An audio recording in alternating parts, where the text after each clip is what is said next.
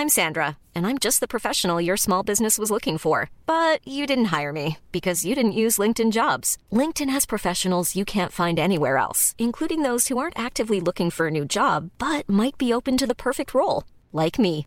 In a given month, over 70% of LinkedIn users don't visit other leading job sites. So if you're not looking on LinkedIn, you'll miss out on great candidates like Sandra. Start hiring professionals like a professional. Post your free job on linkedin.com/people today.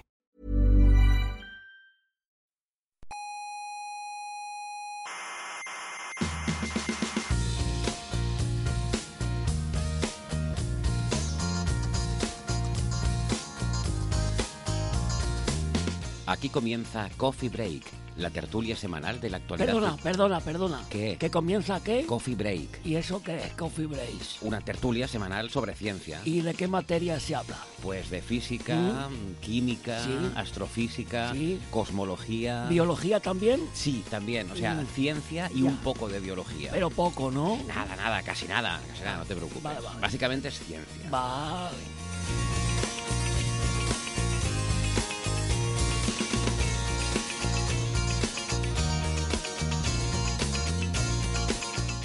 Saludos, criaturas pensantes de la galaxia.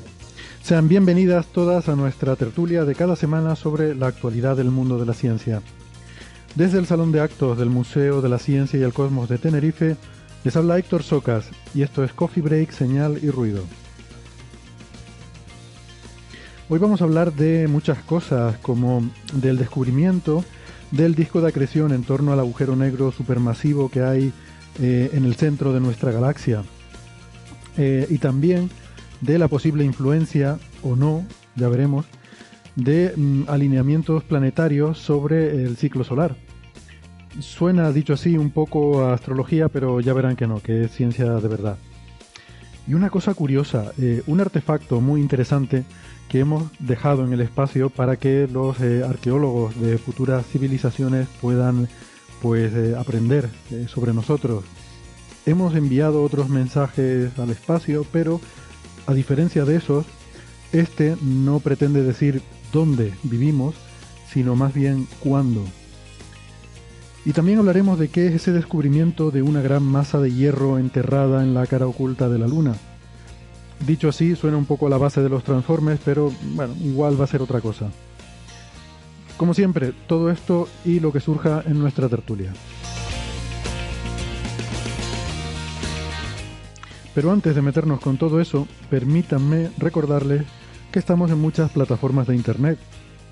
Estamos en Evox, eh, en Spotify, en Google Podcast, en Apple Podcast, en TuneIn y en muchas otras plataformas eh, online.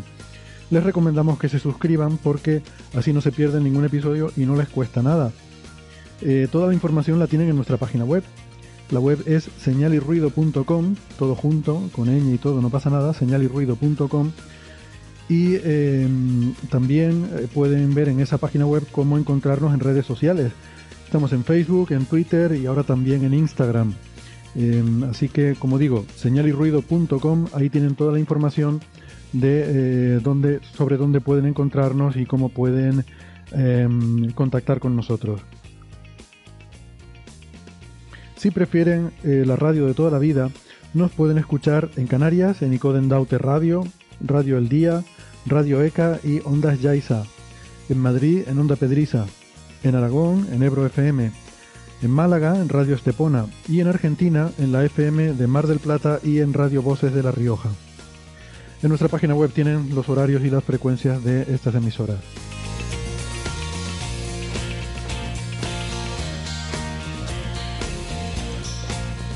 Aquí conmigo en el Museo de la Ciencia está Héctor Vives, mi tocayo. Hola, ¿qué tal Héctor? Muy buenas. Está ahora mismo sacando el selfie de, de No, Coffee no, no. Break. Te he pillado ahí con el móvil en la mano haciendo el selfie. No, eso es para pasárselo luego a Neferchiti, Ah, vale. que diga behind the scenes. Para Instagram, que luego luego lo ponen en Instagram. No dejen de apuntarse a la cuenta de Coffee Break en Instagram, que la lleva Neferchiti. Bueno, por videoconferencia también, bueno, olvidaba decir, eh, Héctor Vives es, eh, es doctor en ciencias físicas y es investigador en el Instituto de Astrofísica de Canarias. Tenemos en Málaga a Francis Villatoro. Hola Francis, ¿Qué tal? Un placer de nuevo por aquí. que es eh, físico, matemático, informático y es profesor en la Universidad de Málaga. Eh, y en Madrid tenemos a Sara Robisco. Hola Sara. Hola a todos.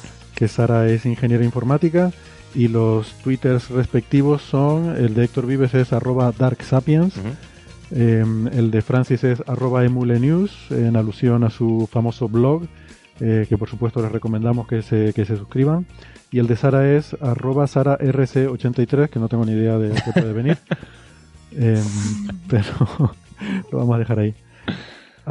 el mío, por si tienen quejas sobre el programa, es arroba hsocasnavarro. Bueno, pues, pues nada, eh, teníamos para hoy, eh, como les decía, varios temas que, me parece que son, que son interesantes. Si quieren podemos empezar por uno, que es más una curiosidad que otra cosa, que es esto de mm, un nuevo método que, que se ha publicado en, bueno, unas actas, ¿no? De, de unos proceedings. Eh, de hecho, el primer autor eh, es un, estudiante en, Lausana, en Suiza, eh, pero uno de sus directores de tesis, Carlos Castillo, bueno, el estudiante se llama Panayotis Meros y sus directores son Carlos Castillo de la Universidad Pompeu Fabra y Karl Aberer de la Escuela Politécnica Federal de Lausana en, Suiza. Y se trata de un método que me, pareció, me pareció muy curioso para intentar valorar la calidad de los artículos que se publican, digamos, en prensa, en medios de comunicación, sobre investigaciones científicas. Mm, no sé, yo la verdad es que no he leído tampoco eh, cómo funciona en detalle el, método este, pero bueno, el hecho de que haya gente pensando en este problema y, tratando de buscar formas de, de alguna forma, cuantificar la calidad de estos artículos, me parece interesante, ¿no? No sé qué les parece. A mí lo que me llama la atención es que están intentando automatizar la fiabilidad de un artículo de prensa respecto a la investigación científica. Eso no tengo muy claro. Creo que comparaban las palabras. El objetivo es automatizar, eh, tener un sistema que lo automatice, que lo valore en función a lo que la gente eh, distribuye la noticia, cómo la comparte, cómo le, le da que le gusta y tal, cómo actúa con ella. Y en función a eso, ellos quieren automatizar eso para que cuando tú busques una noticia científica te salgan las cinco estrellitas, cuatro estrellitas, que te digan ah. si es buena o no. Bueno. Exactamente, evaluar cosas como que si el artículo original está citado o no está citado, ah, si el tipo de lenguaje en ciertas palabras que se está utilizando a la hora de referirse a la investigación científica, ¿no? Hay mm. una serie de palabras que, por ejemplo, en un artículo de medicina, si aparece la palabra evidencia, si aparece la palabra observación, experimento, eh, sujetos de control, hay una serie de palabras que te indican que parece que la noticia es fiable y está hablando de la metodología que se ha utilizado y, y no solamente pues hablar en como hablando desde las nubes, ¿no? Sobre el artículo. Estas cosas son un poco peligrosas porque es hackeable, en el sentido de que si tú sabes que el uso de ciertas palabras mejora tu ranking, vas a tupir el artículo de esas palabras, ¿no? Claro, al final, igual que el SEO, eso... Pero bueno, hay otros... Eh, sí, sí, pero es un montón de, un montón de parámetros. Analiza. Sí, pero luego otro tema es que, por ejemplo, eh, las noticias de estas que son clickbait, que tienen un titular muy escandaloso y luego no son nada, Hmm. esas van a tener muchísimos clics que a lo mejor un poco engañan al sistema. Pueden arrugar una noticia de nieves, a lo mejor te la pueden poner con una calidad de la leche, ¿no? Y no, no es así. y eso es el miedo que me da. O sea, yo cuando vi que veían también lo que más se curaba, o sea, se curaba, no se compartía, yo pensé, pero si lo que más se comparten son los que están peor descritos. Claro. No sé. Bueno, pues eh, no sé, está, está simpático esto. Eh, otra cosa que me pareció curiosa que hemos visto esta semana es, bueno, a, mí es una cosa que me, gustó bastante, la verdad. Y lo que pasa que no es de esta semana, es de 2012 lo que voy a contar. Pero mm, yo es que me enteré esta semana, porque además de hecho creo que es una cosa que, que, ha pasado bastante inadvertida, por lo menos en la comunidad científica, eh, y tiene que ver con uno de estos mensajes que enviamos a veces Em, como, de hecho, como dicen los autores, está muy inspirado en los discos de las misiones Pioneer ¿no? y las Voyager, estos que se envían, estas sondas que, que, acabarán en el medio interestelar, y se ha incluido un mensaje de la humanidad, ¿no? Eh, estas ideas de Sagan y de Frank Drake, de eh, Drake también hizo el mensaje de Arecibo, este, ¿no? Que, que se envía, que tienen interés mm, también sociológico, porque es una especie de forma de la humanidad de mirarse a sí misma y de pensar qué tipo de cosas querríamos decir em, si mm, tuviéramos que decir algo a, otras civilizaciones sobre nosotros mismos, ¿no? Y es un tema que, mm, que, es bonito. Entonces, bueno, este trabajo en concreto resulta que yo, yo no lo conocía y llegó a mi conocimiento porque eh, hace unos días me escribió el autor eh, que se puso en contacto conmigo, se llama Joel eh, Weisberg, espero haberlo dicho bien, y, y me escribió un correo eh, porque esto tiene un poco que ver con, ahora lo contaremos, pero tiene que ver con satélites geoestacionarios. Entonces me dijo que había leído mi trabajo sobre lo de los exocinturones de Clark hmm. y bueno, pues me escribió, esto es bastante habitual, ¿no? La gente a veces, ¿no? Nos llegan correos cuando publicas un, un, paper, pues a veces te llegan correos de otros investigadores pues que a lo mejor han escrito o han hecho algo que es remotamente tiene una relación muy remota con lo que tú has hecho y te dicen, oiga, mire, mire mi artículo, por favor cítenme. y, porque bueno, en investigación vivimos mucho de las citas, ¿no? o sea, que, nos citemos unos a otros es importante porque es uno de los, antes hablamos de calidad en los artículos eh, periodísticos, en ciencia las citas son una especie de, se usa a veces como indicador de calidad de un trabajo, ¿no? A mí eso me da un poco de... Mm, mm, tengo en realidad también popularidad o relevancia. Hmm.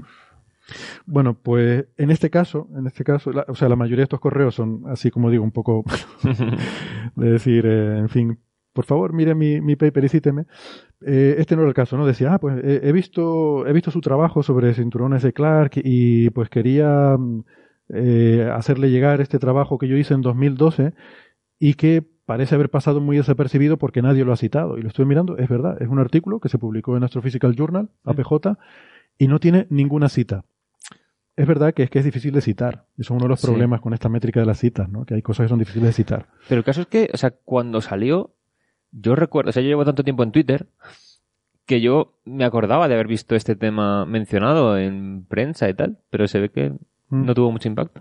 Es que él decía que en prensa sí que tuvo repercusión, en medios de mm. comunicación, en internet sí que tuvo repercusión, pero que no lo tuvo en la comunidad científica. Vaya. Entonces yo no lo conocía y me dio pena porque yo lo podía haber citado. O sea, tenía...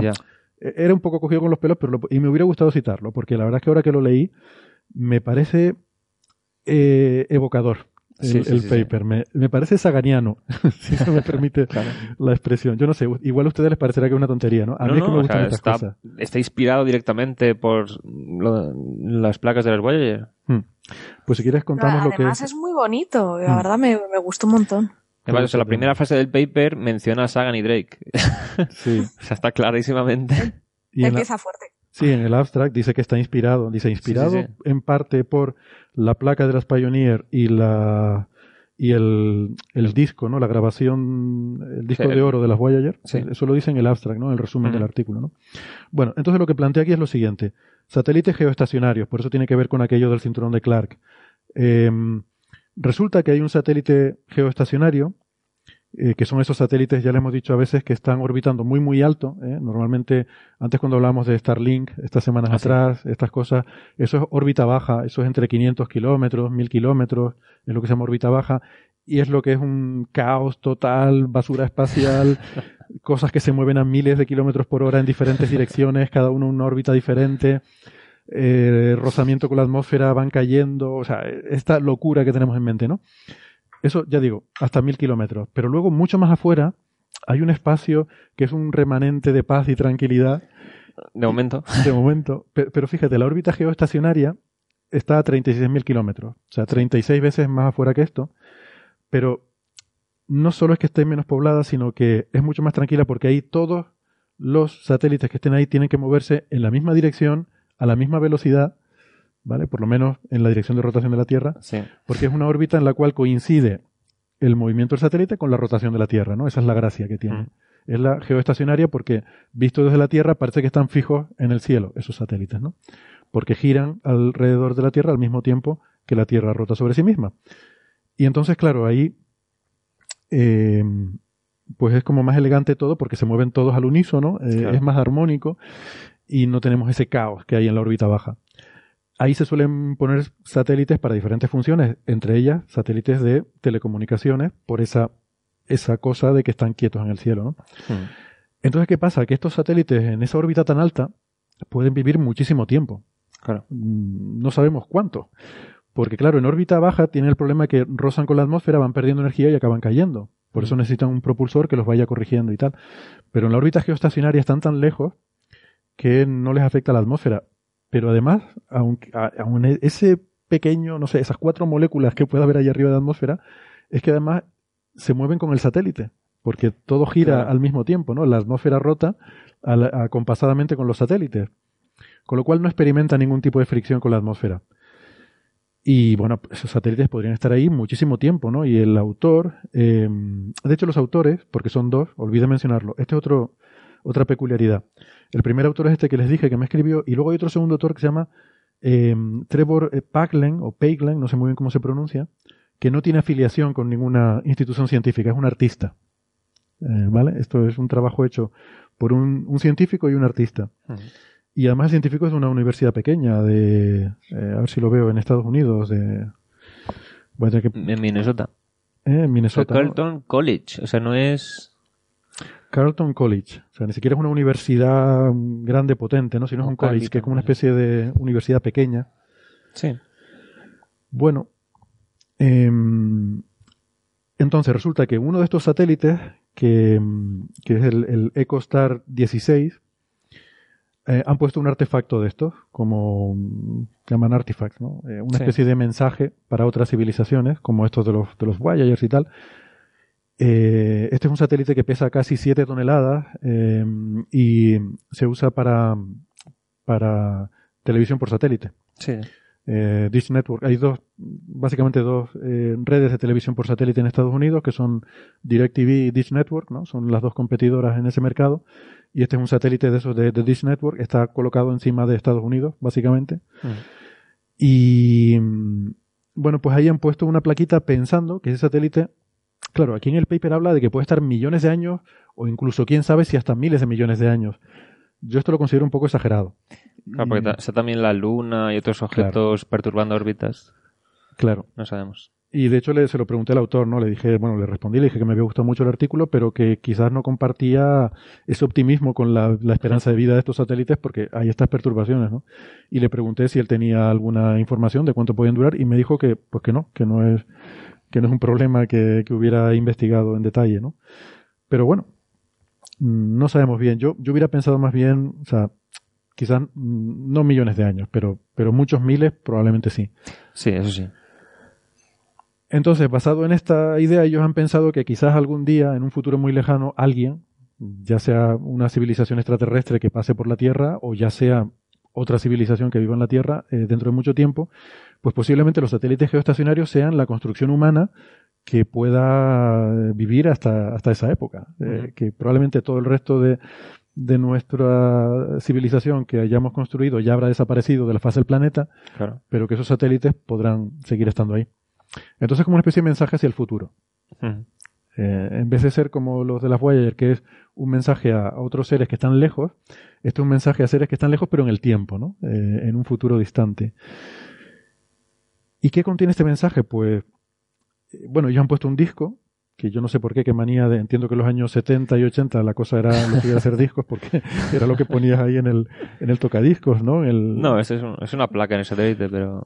Sí, pero bueno, es una placa con forma de disco y mm. tiene, tiene unas nanofotografías ahí impresas que son las que ha hecho el artista, pero el, paper no va de eso, sino de que ese disco va, eh, va atornillado al, al, al, al lateral, al exterior del satélite, y lleva una especie de, carcasa protectora. Y en esa carcasa protectora hay un grabado. Y eso es lo que, de lo que trata el, paper. Del grabado em, que lleva ese satélite. El grabado que, que, está cubriendo ese disco ¿no? y en ese grabado han puesto ese mensaje. Y a mí me parece chulísimo porque lo que han pensado es bueno ¿qué podemos decirle a alguien que venga dentro de muchos ellos están pensando en millones de años sí eh, ¿qué les podemos decir de la humanidad? ¿no? Entonces, lo que han hecho es poner un grabado que sobre todo les diga de qué tiempo venimos nosotros. no, no cuándo se puso. Sino cuándo, sí. Mm. Y eso me parece una idea muy original eh, y muy interesante, ¿no? Digamos que los otros mensajes que hemos mandado en las Pioneer y las Voyager llevan un mensaje de dónde estamos, ¿no? Llevan esos mapas estelares. Sí. Aunque también se podía deducir cuándo se mandaron los de las Voyager. Sí. Sí, porque, o sea, hay una cosa que es el tema de los pulsares, que esta placa también lo usa. claro, los pulsares con el tiempo van disminuyendo el periodo de rotación porque el campo magnético que es el que hace que apunte el pulso de radiación hacia la Tierra periódicamente, tiene una especie de arrastre. Mm. O sea, va arrastrando el plasma a su alrededor y eso le va quitando energía al pulsar. Entonces, de forma bastante constante, los pulsares van disminuyendo ese periodo de rotación de forma medible. O sea, esto lo hemos detectado nosotros. Entonces tú das en la placa no solamente el periodo de rotación del pulsar, sino también, en esta no sé si se hacía, creo que también se da el la derivada sería la tasa de, disminución. Pero eso aquí, pero no en las de las Pioneer, ¿verdad? las de las Voyager no estoy seguro. Las de los Voyager creo que ponían solamente el periodo de rotación, pero claro, es el periodo de rotación del momento en el, que se envió. O sea, yo recuerdo un diagrama que había que era así como con muchas eh, muchas líneas, ¿no? que salen de un mismo origen, que es la distancia de los púlsares en la galaxia, los púlsares conocidos. Sí como una forma de dar a entender dónde estamos en relación a esos pulsares de la galaxia, ¿no? Sí. Pero no recuerdo que hubiera información sobre la rotación de los sí, las líneas tienen una serie de rayitas horizontales y verticales, ah. que es el periodo en binario, pero está en función del periodo de la onda esta de 21 centímetros del hidrógeno, que está dibujada la molécula de hidrógeno en la, en la propia placa. O sea, en plan, si usas esto como unidad de medida temporal, sí. pones el periodo del pulsar en función de esa unidad de tiempo que es universal, entonces puedes decir a la civilización que la encuentre cuánto dura ese periodo. Vale. Y claro, en función de eso se puede deducir en qué momento se envió la nave, ¿no? Bueno, pues entonces aquí hacen, hacen lo mismo. Yo no sabía que las del Voyager hacían sí, sí, también lo tienen. Porque claro, aquí lo que hacen es eso. Bueno, primero ponen un mapa del cielo del hemisferio sur centrado en el polo sur. Y eso porque es interesante, porque eso va variando, claro. porque la Tierra mm, tiene este movimiento, como se suele decir siempre, como una peonza. Sí. Nosotros decimos como un trompo en Canarias. Sí. que se llama precesión, ¿no? Que es que mm. el eje de rotación va girando y significa que el polo norte y el polo sur mm, se van moviendo a lo largo del cielo, eh, formando un círculo a lo largo del tiempo, ¿no? Exactamente. Entonces, sabiendo dónde está el polo sur, sabes en qué época eh, se hizo este diagrama. Y luego ponen los continentes también, ponen un mapa del mundo con los continentes, porque dicen que también les puede dar información sobre la tectónica de placas y estas cosas. Claro, si se hubiera mandado hace mucho tiempo. Em, y ponen los periodos de rotación de los pulsares conocidos. Em, además los pone... Claro, una cosa muy interesante es cómo, cómo transmites números. O sea, este, hacer este tipo de mensajes te, hace plantearte ciertas preguntas que yo creo que son interesantes, ¿no? Sí. Eh, eh, por favor, interrúmpanme en cualquier momento, ¿eh? Sara, Francis, lo, como quieran decir cualquier cosa. Estamos todos asintiendo mientras Héctor habla, pero no estamos diciendo nada. Vale, vale. Es que lo estás diciendo muy bien, es que es así. Ese es uno de los problemas, ¿no? ¿Cómo comunicas números a, otra gente que tú presupones que, que que conocen ciencia, conocen matemática y conocen física porque han podido llegar hasta aquí. Eso, Esa es la información de partida, ¿no? Entonces, con alguien con quien compartes esa base común de conocimiento, esa cultura básica galáctica elemental, eh, ¿cómo puedes mandar este mensaje, no? Entonces, lo primero que hace es que dicen, los números van a ser en base 2, porque es el sistema de numeración más simple posible, y es esperable que eh, todo lo, lo, hagamos en... Eh, que todo lo, lo, pongamos en base 2. Entonces, con unos simbolitos marcan los unos y los ceros. Uno es un palito y otro es una rayita horizontal. Luego, además, necesitamos saber dónde está la coma decimal. O sea, necesitamos saber cuál es la parte entera y cuál es la parte fraccionaria de un número. Entonces, para eso usan otro simbolito, que es como una especie de X. Sí. Hasta aquí está muy bien, pero hay que asumir que esos seres van a ser capaces de interpretar eso. Entonces, una cosa que me gusta y que sí creo que es novedosa aquí es que les dan pistas. Y les dan pistas basadas en problemas de geometría básica. Por ejemplo, ponen un triángulo rectángulo con sus dos catetos y su hipotenusa, y les ponen al lado de cada cateto el simbolito del 1, ese simbolito binario. Y en la hipotenusa, una ristra de números, que entiendo que, debe ser raíz de 2 en binario, ¿no? claro. Entonces, claro, los que vean esto dirán, ah, esto es raíz de 2 en binario eh, o, en la, numeración que usa esta gente y eso ya es una pista muy obvia mm, que te da el sistema de numeración. Entonces eso me pareció muy, eh, muy interesante. Y luego el otro, no sé si es, o sea, mirando el dibujito, sin haber leído esa parte del paper, es como un recuadro y un círculo inscrito. Y supongo que será la razón de las áreas o algo así, ¿no? Exacto. Ese lo veo más alambicado. O sea, ahí ya, eso es para matrícula, el examen de extraterrestres. Sí, pero sirve para comprobar. A ver si coincide con la raíz de dos el otro y lo estamos malinterpretando. Pues ponen otra pista. Sí, ponen un cuadrado y un círculo y lo que dan es el número del cociente de esas áreas que básicamente es pi. Eh, ah. Bueno, con un factor 4. Eh, sí.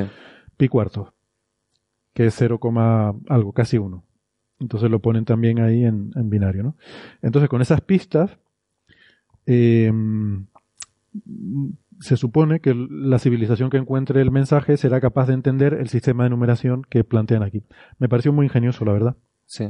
Y en cuanto a la frecuencia del hidrógeno, lo que ponen es dos circulitos unidos por una línea y los dos circulitos tienen como un palito apuntando los dos hacia abajo son como flechitas, y arriba, uno apuntando hacia arriba y otro hacia abajo. Hmm. ¿Por qué? Porque la frecuencia que usa como referencia es cuando el spin de uno de los dos electrones cambia de orientación. Entonces, esto es una de las frecuencias más detectadas en radio en el universo. Hmm. Entonces, si entienden que ese proceso existe, saben que esa frecuencia tiene un periodo y a partir de ahí, pues deducen ha sido nombrar tu spin y he visto que Francis de repente sí, ha sí, sí, los ojos, ¿no? Sí, sí, sí, se le ha puesto. El spin lo arregla todo. Claro. Oye, pues muy interesante porque esta, esta transición que parece que es la, la, chula para comunicarnos con los extraterrestres, por lo menos lo que todo el mundo está usando, es una transición que es cambiar el spin de, claro. en esa molécula, ¿no? Es una transición de estructura hiperfina. O sea que al final, gracias al spin, nos vamos a poder comunicar con los extraterrestres. Pero si los extraterrestres tampoco entienden el spin. No, tienen que entenderlo. Hombre, habrán visto la charla de Francis claro, claro, es que lo que no nos cuentan es que hay otro, hay un pincho al lado del disco en la cajita con la charla de Francis primero se ven esto, luego miran la gráfica del spin y luego ya les explicamos el resto de la placa. Y bueno, también están los periodos de la órbita de la Luna y la rotación terrestre, ¿no? Mm. Sí. Que eso también varía con el tiempo. O sea, conforme la Luna se aleja, también es otra pista de cuándo se mandó la... Y la tectónica, muy importante, cómo está la tectónica de placas en el momento en que se envió. Exactamente. Mm. Me hace gracia que también ponen las fronteras entre países. ¿Ah, sí? Sí. Sí, sí, es un mapa político, no es un mapa de relieve. Es verdad, está en la frontera. Pero, bueno. Muy mal, eso va a ah. confundir a los extraterrestres totalmente. Pues bueno, si son historiadores del futuro, les vendrá bien. Bueno, sí. Porque claro, no es para extraterrestres solamente esta placa, puede ser para... O sea, a lo mejor incluso cuando hagan un, en el futuro una limpieza de todo lo que hay en órbita estacionaria, lo ponen en un museo. Mirad, los que ensuciaban tanto la órbita, pues tenían esta organización mundial. que me caigo. Pero sí, muy interesante. Bueno, no hemos mencionado que, o sea, esto es la cubierta de la placa, pero la placa tiene como, no sé si eran unas 100 imágenes hmm. grabadas, pues de cosas de históricas de la Tierra y creo que de hecho lo de las imágenes en sí era lo que más mediático fue. Sí, es que esa, es la contribución del artista. Claro. Realmente él es el que se encargó de seleccionar estas imágenes y bueno, por lo visto el tema de qué imágenes se ponían y cómo y tal, pues tuvo bastante, dio lugar a bastante conversación, ¿no? Sí. Eh, eso está en la, en la propia placa esa, y, pero de esto de lo que estamos hablando, de hecho el, paper no, no, dice nada de las imágenes. No, claro. Mm, habla de esto que está grabado sobre la, digamos, la carcasa o la funda en la que está esa, esa placa con las imágenes. Claro. Pero lo que está claro es que un paper de estas características, citarlo, ¿para qué? Pero también hay, o sea, hay papers de SETI y METI que ese tipo de artefactos los tienen en consideración. O sea, lo que ha, dicho Héctor de la detección por el cinturón de Clark, una civilización que ya pueda ir a esos sistemas y haya detectado que al menos en el pasado hubo una civilización que tuvo satélites gestacionarios, pues aquí además tendría una pista extra de cuándo estaba mandando esos satélites, de cómo era la organización del mundo en esa época, fotografías de la sociedad. O sea, si vieron una civilización encontrándonos, encontrando nuestro exocinturón, o sea, no, no exo no, o sea, encontrando nuestro cinturón de Clark, si dieran con este satélite entre todos los que habría, mm. pues viendo esta plaquita. O sea, ya desde lejos verían que hay una civilización, pero al llegar, además, aunque se haya borrado en la superficie de la Tierra todo lo existente, tendrían una pista de cómo era la civilización. Que poblaba esa órbita de satélites. Mm. Pero yo estoy de acuerdo con lo que dice Francis, ¿no? Que es difícil citar este paper, o sea, claro. quizás yo en el mío lo podría haber citado y lo hubiera hecho si lo hubiera conocido y aún así hubiera estado un poquito cogido con pinzas, o sea, hubiera sido citarlo por, fin, por, por darle tal, pero Sí, pero... cuando haya algún artículo, o sea, cuando haya decenas y decenas de estas placas, pues habrá artículos de revisión que revisarán todas las placas y las compararán. O incluso cuando se haga algún estudio de si se plantea poner alguna placa, yo que sé, una otra misión que vaya al cinturón de Kuiper y más allá, pues a la hora de citar ejemplos del pasado que se ha hecho hasta ahora, pues esto sería una forma mm. de citarlo también. Sí. Bueno, Estoy visitando la, la, web de artista con las imágenes y son súper bonitas. claro, o sea, pero tenía imágenes de todo tipo, ¿no? De...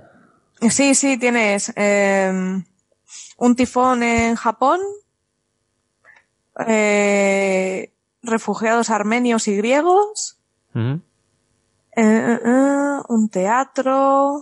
Yo, yo, siempre he tenido la impresión de que eso es más interesante sociológicamente que, que desde el punto de vista de, contacto extraterrestre, ¿no? Porque realmente, o sea, para empezar, ¿sería alguien totalmente alienígena a nosotros capaz de entender imágenes? O sea, de reconocer lo que representan esas imágenes. Ya, ya. Pero, o sea, yo creo que está, está hecho más. Tendrían que tener nuestros mismos sistema visual. Y, y hasta neuronal, si me apuras. Sí, porque una, imagen es una proyección en 2D que eso no todo el mundo entiende que no es, o sea, o sea, tú tienes que saber reconocer objetos. Es lo que claro, claro, claro. Si, si, no reconoces los objetos, es muy difícil interpretar una imagen. Sí, pero yo creo que este mensaje está hecho más para la humanidad del futuro que para realmente extraterrestres. Mm. Sí, eso sí. Yo creo que lo más probable es que sea así. Esto puede entroncar un poco, no solo la humanidad del futuro, sino a lo mejor futuros pobladores del planeta, porque esto tiene que ver un poco con esto de la hipótesis siluriana, ¿no? Es decir, si hubiera habido una civilización hace 100 millones de años sobre el planeta, lo sabríamos, y sorprendentemente, eh, puede, puede parecer una tontería, mm, pero la gente que ha pensado en esto, eh, la conclusión a la que llega es que es muy difícil que pudiéramos saber si hubiera habido una civilización parecida a la nuestra hace, ya digo, periodos geológicos, ¿eh? Claro, claro. Miles de años no, pero cientos de millones de años sería muy difícil saberlo. Es que o la erosión y la tectónica. Y al final llegan a la conclusión de que lo más sencillo sería, o lo más factible para poderlo detectar sería a través de su efecto sobre la atmósfera, a través de la contaminación, a través de de la emisión de gases, pero aún así es difícil de separar del vulcanismo natural. Claro, sí, y mira ahora tenemos Digamos que el impacto de una civilización en la Tierra, aunque creamos que, que estamos haciendo el mal, bueno, el mal nos lo estamos haciendo a nosotros, ¿no? Sí. Pero lo que es a la Tierra no le afecta. Es. Bueno, sí que le afecta, pero. Sí, pero que geológicamente hablando. Claro. Los periodos geológicos son tan lentos que a lo mejor eh, lo que nosotros afectemos en el futuro será una capita muy, muy pequeñita en los estratos. Lo que pasa es que en cuanto a fósiles y tal, se, verá como una extinción masiva, pero mirad ahora las hipótesis que hay para algunas de las extinciones, creemos que podría ser esto o esto otro, no está claro. Pero había gente comentando, es que estudiar el cambio climático, o sea, se está viendo ya el cambio isotópico o sea, del carbono que usamos, estamos cambiando la concentración de isótopos en la atmósfera porque estamos liberando unos donde el carbono radioactivo ya decayó, porque es del petróleo carbón que lleva mucho tiempo enterrado. Entonces. O sea, más carbono 12 que. claro. Entonces, en periodos de extinción masivas, porque también había fuentes de carbono diferentes a lo que estaba pasando, también se habían cambios de isótopos, de la abundancia de isótopos y claro, esta persona que está investigando cambio, climático y también hacía paleoclimatología, dices que da miedo porque estos son las señales de extinción masiva que vemos en el registro geológico. Y están ocurriendo ahora en el presente. Hmm. Así que bueno, señales sí que vamos dejando de momento. Pues si se han pasado cientos de millones de años, ahí sí que va a ser más difícil de recuperar todo la información.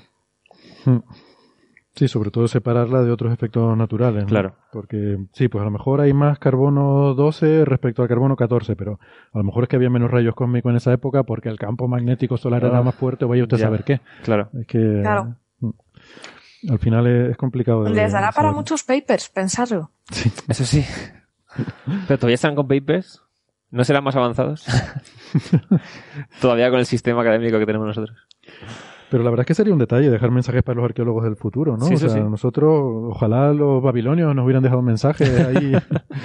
bueno, dejaron. Bueno, de Babilonia lo más, o sea, me hace gracia que de Babilonia tenemos un montón de información porque se quemó los archivos y todo lo que grababan en arcilla se coció.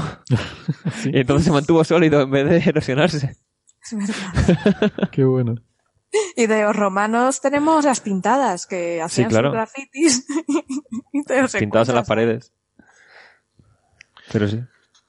Vale, pues, pues nada, más cosas. Em, ¿Quieren que pasemos de tema? O mm, sí, porque si no, no vamos a acabar. Vale, vale. Vale, más cosas. Eh, habrán visto el titular por ahí. Mm, una nueva estrella de Tabi. Eh, los astrónomos han encontrado eh, otra, es, otra esfera de Dyson, como si ya hubiera una anterior. Otra, así, ¿no? Y bueno, bueno, vamos a ver. Vamos a ver. Ahora parece que cada vez que una estrella se oscurece es una nueva estrella de Tabi. A ver, hay un montón de estrellas que se oscurecen. Caramba. Es que esto creo que empezó con cachondeo de los propios investigadores. Porque pusieron algo en plan. ¡Hey! ¿Hemos encontrado otra civilización, otra, otra estrella que con estructuras? No, probablemente no, pero se oscurece mucho. O sea, pusieron un tuit así, como diciendo la otra, tampoco era nada, pero se hizo mediática por estos temas. Sí, pero yo, yo quiero reivindicar aquí la verdadera estrella de Tabi. Porque ahora, cada vez que una estrella se oscurece, una estrella de Tabi. Vamos a ver, vamos a ver. La estrella de Tabi es peculiar porque es una estrella normal que se oscurece. Es una estrella de secuencia principal, adulta, madura, que no esperamos que tenga discos de polvo alrededor, que no esperamos que tenga oscilaciones. O sea, es una estrella que por todos los demás parámetros es una estrella normal, eh, bien conocida y que las estrellas de ese tipo no hacen esas cosas. Hay estrellas que son raras o que no sabemos lo que son. Por ejemplo, ha habido algunas de estas de otra estrella de Tabi que es que era una estrella muy joven. Una enana roja muy joven que, claro, todavía tiene un disco de polvo alrededor y es normal que el polvo le tape, hmm. eh, tape la estrella de vez en cuando y entonces eh, vemos un oscurecimiento. En este caso, esto es una estrella que no sabemos ni lo que es. Hmm. Ahora si quieren lo comentamos. Pero es una estrella que se está discutiendo eh, todavía, parece que puede ser una subgigante ya son estrellas un poco especialitas, ¿sabes? No es lo mismo que una estrella de secuencia principal. Entonces, hay, hay dos tipos de cosas que no sabes, ¿no? Unas que dices tú, esto es misterioso porque no debería estar pasando y está pasando. Entonces, eso es lo que es un poco misterioso, un poco raro. Y hay cosas que tú no sabes lo que son, pero tampoco es tan sorprendente porque, porque no sabes bien lo que es, ¿no? En este caso, esta, esta estrella de la que vamos a hablar ahora es una de estas que se sabe poco todavía de la estrella. Mm ya, digo, no sabemos si, si, tiene compañera o no. no podría ser una estrella binaria. Eh, no sabemos si es una gigante, una subgigante. Todavía se está discutiendo todo eso. Entonces, mm, bueno, no sabemos por qué se oscurece, pero hay, mm, digamos, hay explicaciones posibles. Eh, sí, o sea, aquí lo que llamaron la atención porque dice, ha estado como 1800 días con brillo más o menos constante y de repente en dos días ha bajado una magnitud entera. Entonces es, si es algo importante hay que mirarla ya por el descenso de brillo tan rápido y luego ya intentaremos estudiar la estrella mejor para descartar cosas. Claro. Sí, pero además fue súper rápido porque fue un descenso muy, muy grande y luego de repente otra vez normal. Sí, volvió a subir. a los dos días o al día siguiente. Dos días tardó, sí, sí. Eh, esto lo encontró el, un, catalogado que eh, se llama el All Sky Automated Survey for Supernovae, ¿no? El, catálogo automatizado de todo el cielo mm, que busca supernovas, sería la traducción. Sí, y el acrónimo lo han puesto Assassin. Sí, suena Assassin. es que... Estos tenían imaginación. Claro, claro. Se han venido muy arriba. Y es un, bueno, son telescopios pequeños, pero que están observando todo el cielo. Creo que hay 24 en, en esta, en esta red en particular que observan todo el cielo mm. todas las noches. Y esto, yo creo que esto es el futuro de la astronomía, es lo que se llama el time domain. Claro. El estar observando, porque claro, eh, hay cosas que varían. Eh, Exactamente. Y, que no sabemos cuáles son. Y entonces necesitamos estar viendo todo el cielo, eh, en vez de estarnos centrando en un pequeño campo muy detallado, hay que tener ahora un poquito de perspectiva e ir viendo si hay cosas que varían, ¿no? Cosas como esta, una estrella que llevaba cinco años con un brillo constante y de repente se ha oscurecido, pues se ha quedado con un 20% de su brillo. Y luego ha vuelto al brillo normal, vale. Y a partir de aquí ya se, bueno, los autores... El titular de esa noticia sería ¿Qué, mal, ¿Qué daño están haciendo los satélites de Starlink? los satélites Starlink. Puede lanzar Elon Musk los satélites y oye, se bajó el brillo un 20%. O un 80%. Este es justo el tipo de proyectos que mm, sufrirían las consecuencias de las grandes megaconstelaciones, ¿no? No solo Starlink, sino claro, porque todas las mirar todo el cielo estar mirando todo el cielo continuamente. Sí. También hay que tener mala suerte para que te tapen todos los telescopios de los satélites. No, claro, pero además, o sea, dos días, esto no está en órbita baja, lo que lo haya tapado. no. dos días no. No, pero que quiero pues son muchos por ahí. Pero... Oye, ¿alguien ha mirado si ha pasado un asteroide pequeñito por delante de la estrella? Mm. Hmm. Interesante. Muy pequeñito. Claro, podría ser cualquier cosa. Pequeñito, podría ser una ocultación de algo, claro. Es que puede ser, puede ser cualquier cosa. Claro. A ver. Em, bueno, entonces hay un telegrama astronómico que pusieron los autores, porque claro, esto es, esto es del otro día, el telegrama es del 4 de junio. Em, y, son, bueno, Yaya Singh se llama el primer autor de este telegrama astronómico. Eh, y son de. Em, a ver, ¿de dónde son estos autores? De. Ta, ta, ta. Ah, no lo pone. Espera, te busco. ¿Eh? Ah, ah, ah, bueno. Es de Osu Astro, que es... que lo había visto. Osu, ¿qué universidad es Osu? Bueno, no lo sé. Eh, en fin, no importa mucho. Es una, total, que es una estrella que sabemos por Gaia, ¿no? Lo primero que han hecho es mirar los datos de Gaia. Está algo así como un, eh, un kiloparsec, unos 3.600 años luz, como un... ¿Sí, Sara? Ohio State University. Ah, vale, claro, sí. Muchas gracias, Sara. Es que me da, es el enlace que ponen en la propia el Twitter de la universidad, me da error. Te tienen bloqueado. Ay. Total que, em, bueno, la, fuente, pues se llama Assassin VJ21393.3-702817.4, por si a alguien le quedaba duda. Qué bonito, qué bonito el nombre. Efectivamente. Y, a ver, el asunto es que la magnitud absoluta de esta estrella es de 2,5. Eh, y aquí en el, en el propio telegrama dicen que, hombre, podría ser una estrella variable RCB, que son R Coronae Borealis, que es un tipo de, de estrella muy rara, se conocen, mm. creo que se conocen decenas. la magnitud es, es 12,5, ¿no? No, esa es la visual, o sea, esa es la, la ah, relativa, ah, la que ah, vemos nosotros. Pero digo la absoluta, o sea, la que veríamos si estuviéramos allí en la estrella. Vale, ya. Eh, es 2,5 y lo que dicen es que probablemente no sea una RCB porque las RCB suelen ser más brillantes que 2 y esta es 2,5. Vale. Eh, entonces ese es el tipo de argumento que estamos, ¿sabes lo que quiero decir? Sí, sí, sí. Que si en vez de 2,5 hubiera sido un poco más brillante y fuera 2, pues ya diríamos, pues no hay absolutamente ningún misterio y diríamos, bueno, probablemente es una RCB. Mm. una R corona de Borealis, ¿no? Entonces, por eso digo que antes que empezar a decir, uh, misterio, misterio, que venga Iker Jiménez. Mm, a ver, todavía no es un misterio. Ya. es que, a ver, o sea, esto salió porque ponen en Twitter la cuenta oficial del survey de Assassin diciendo tal que así. Acabamos de descubrir una esfera de Dyson siendo construida delante de nuestros ojos. Vale, probablemente no. Pero una estrella que no ha variado en 1800 días ha bajado más de una magnitud de brillo en dos días. Mm. Y mañana o así pondremos más detalles en Astronomers Telegram. Entonces, claro, el cachondeo ya hace que la gente lo difunda más.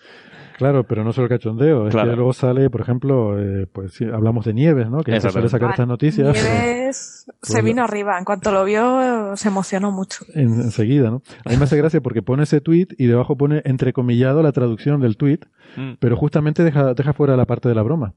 Ah, qué guay. Sí. Pero si ellos mismos dicen, probablemente no. Probablemente no. Sí. O sea, ellos decidieron usar como hashtag en Twitter, not a Dyson Sphere, o sea, no es una esfera de Dyson, y It is never aliens. O sea, nunca es aliens. o sea, eso ya cada vez que hablaban del tema, usaban esos hashtags en los tweets. Ya. Pues, eh, pues ya te digo, o sea, en el artículo del ABC de Nieves pone ese, ese tweet y deja esa parte fuera. Sí que es verdad que luego dice en el artículo que los autores bromean con que sea, a ver si lo encuentro aquí, em, los científicos bromean en Twitter con megaestructuras alienígenas. Eso sí lo dice, ¿eh? o sea que, hay que ser justos, ¿no? Em, en fin, el artículo realmente tampoco está tan mal. Eh, lo que pasa es que siempre digo lo mismo, que la selección de temáticas y los titulares que les ponen dan a entender a la gente cosas que no son ciertas. Y, esto ni es otra esfera de Tabi. Por cierto, por ejemplo, una cosa que sí dice en el artículo que no me gustó, dice Nieves, es porque claro, saca a colación la estrella de Tabi y pone entre paréntesis, por cierto. Por cierto, por nada, porque no tiene nada que ver con tal, pero, pero me apetecía decirlo, ¿no? Es lo que yo interpreto. Y dice, por cierto, los bruscos cambios de brillo de la estrella de Tabi, que nunca superaron el 20%, todavía no se han explicado. Lo, lo suelta ahí, ¿no? Como dice tal. Vamos a ver. Vamos a ver. Es verdad que no se han explicado, pero tenemos bastante claro que es polvo. Mm, señor Nieves, o sea, parece bastante bien establecido a día de hoy que es polvo e incluso tenemos una idea bastante buena del tamaño de los granitos de polvo, mm. ¿vale? Es verdad que queda un poco la, duda y es bastante intrigante de por qué hay tanto polvo en grumos alrededor de esa estrella. Mm, ahí sigue habiendo discusión. Con cualquier dato científico puedes tirar del hilo hasta que llegas a un punto que no sabes por qué. Claro. Pues cualquier cosa del mundo puedes decir, todavía no se, no se ha explicado. Pero claro, no, especificas a qué nivel de entendimiento llegamos y queda un misterioso. Entonces, esta frase, por eso digo, no es mentira lo que dice. Es cierto que todavía no se han explicado completamente. Pero dicho así, un lector que no está en el campo y que ve esto, ¿qué imagen le queda? Pues que, mm, aliens, ¿no? Eh, ahí están los extraterrestres y tal. y si dicen que no, es que nos lo ocultan. Es que nos lo ocultan, o que son unos aguafiestas, o qué tal. es que la verdad que cansa un poco el tema. Yo voy a confesar una cosa. Para preparar esta noticia, fui al Astronomers Telegram, fui a las informaciones que difundieron los propios astrónomos del survey, pero no hice clic en el artículo de Nieves. Ya. digo, digo, no lo voy a leer la estadística. ¿Sabes lo que pasa? La gente en Twitter, que muchas de estas noticias realmente las sacamos porque los oyentes nos preguntan por ella. Yo, de hecho, esta noticia yo no la hubiera sacado, pero ha habido un montón de gente preguntando por ella. Y normalmente nos preguntan por ella enlazando el artículo de Nieves. Claro. Porque lo queramos o no, es el mayor influencer de la ciencia en este país.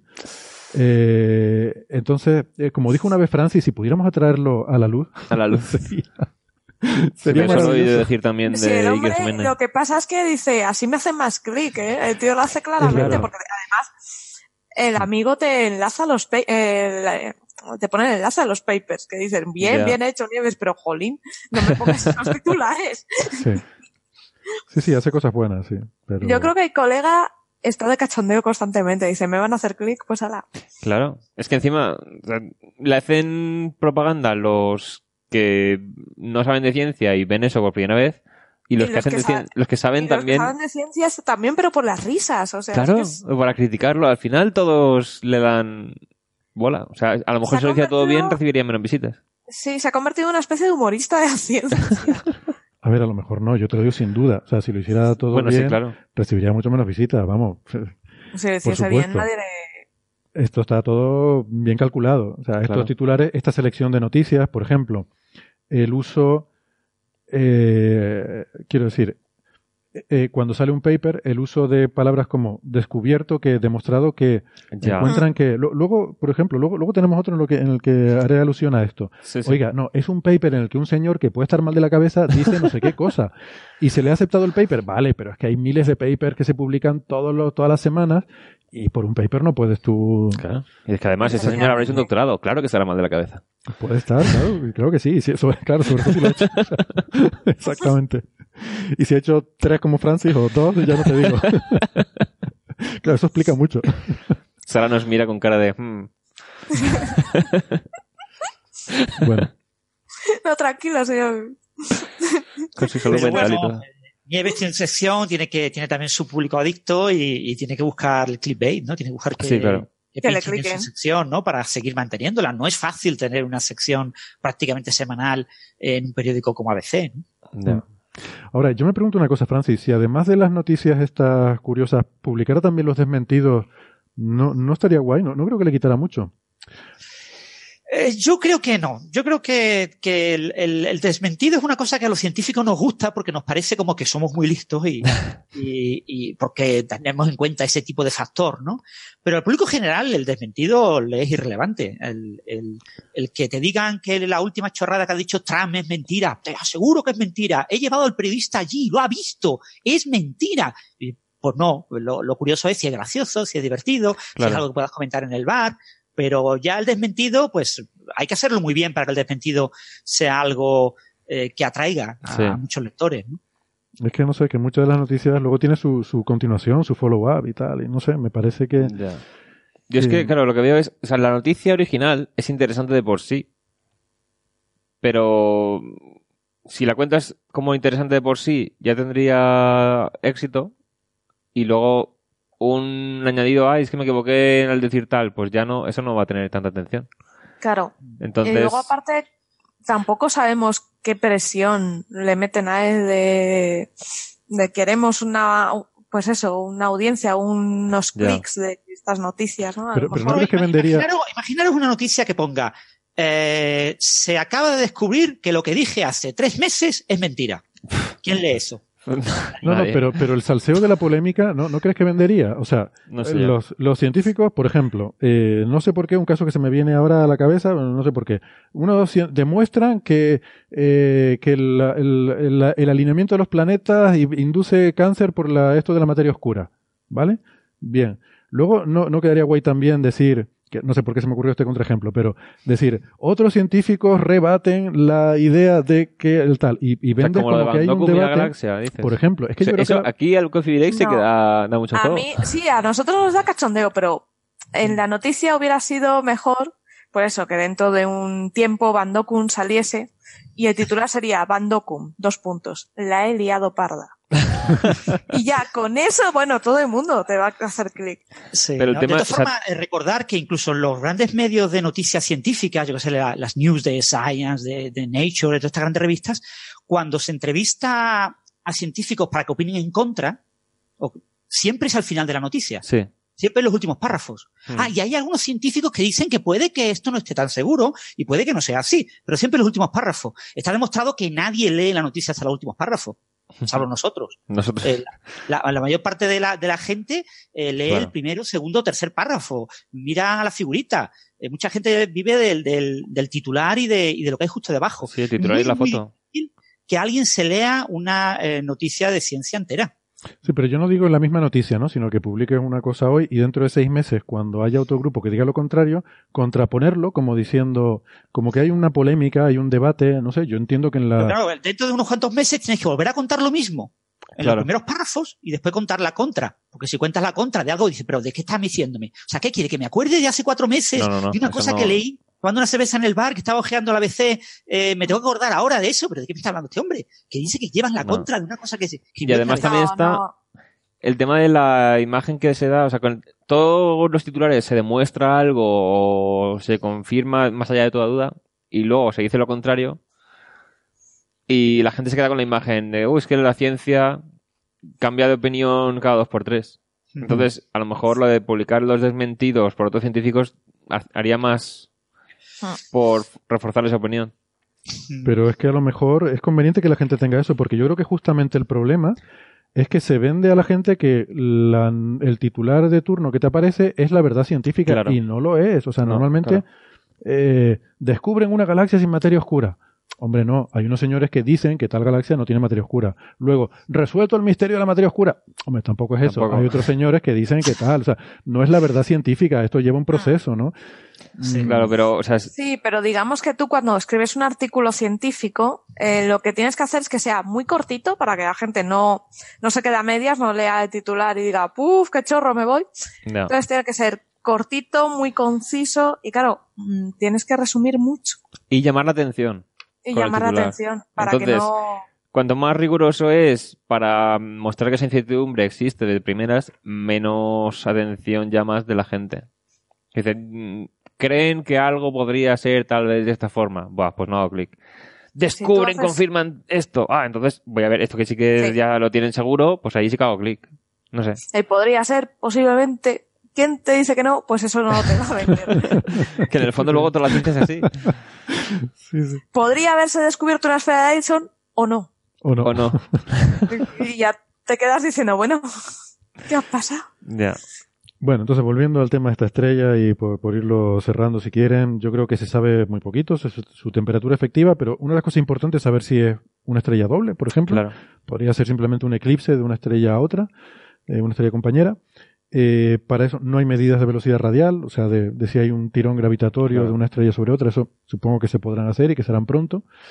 Eh, eso será lo, primero, ¿no? Lo más interesante, ver medidas de, de esa velocidad radial. Mm. Y eh, bueno, pues en base a eso y tratar de hacer observaciones más detalladas. Estos son telescopios de 12 centímetros, ¿no? Eh, a lo mejor con observaciones más detalladas se podrá identificar qué tipo de estrella es, si es una RCB o no, o es, vaya usted a saber qué. Y ya en función de eso podremos plantearnos si es un misterio o, El tema es que ha sido una broma de astrónomos para astrónomos.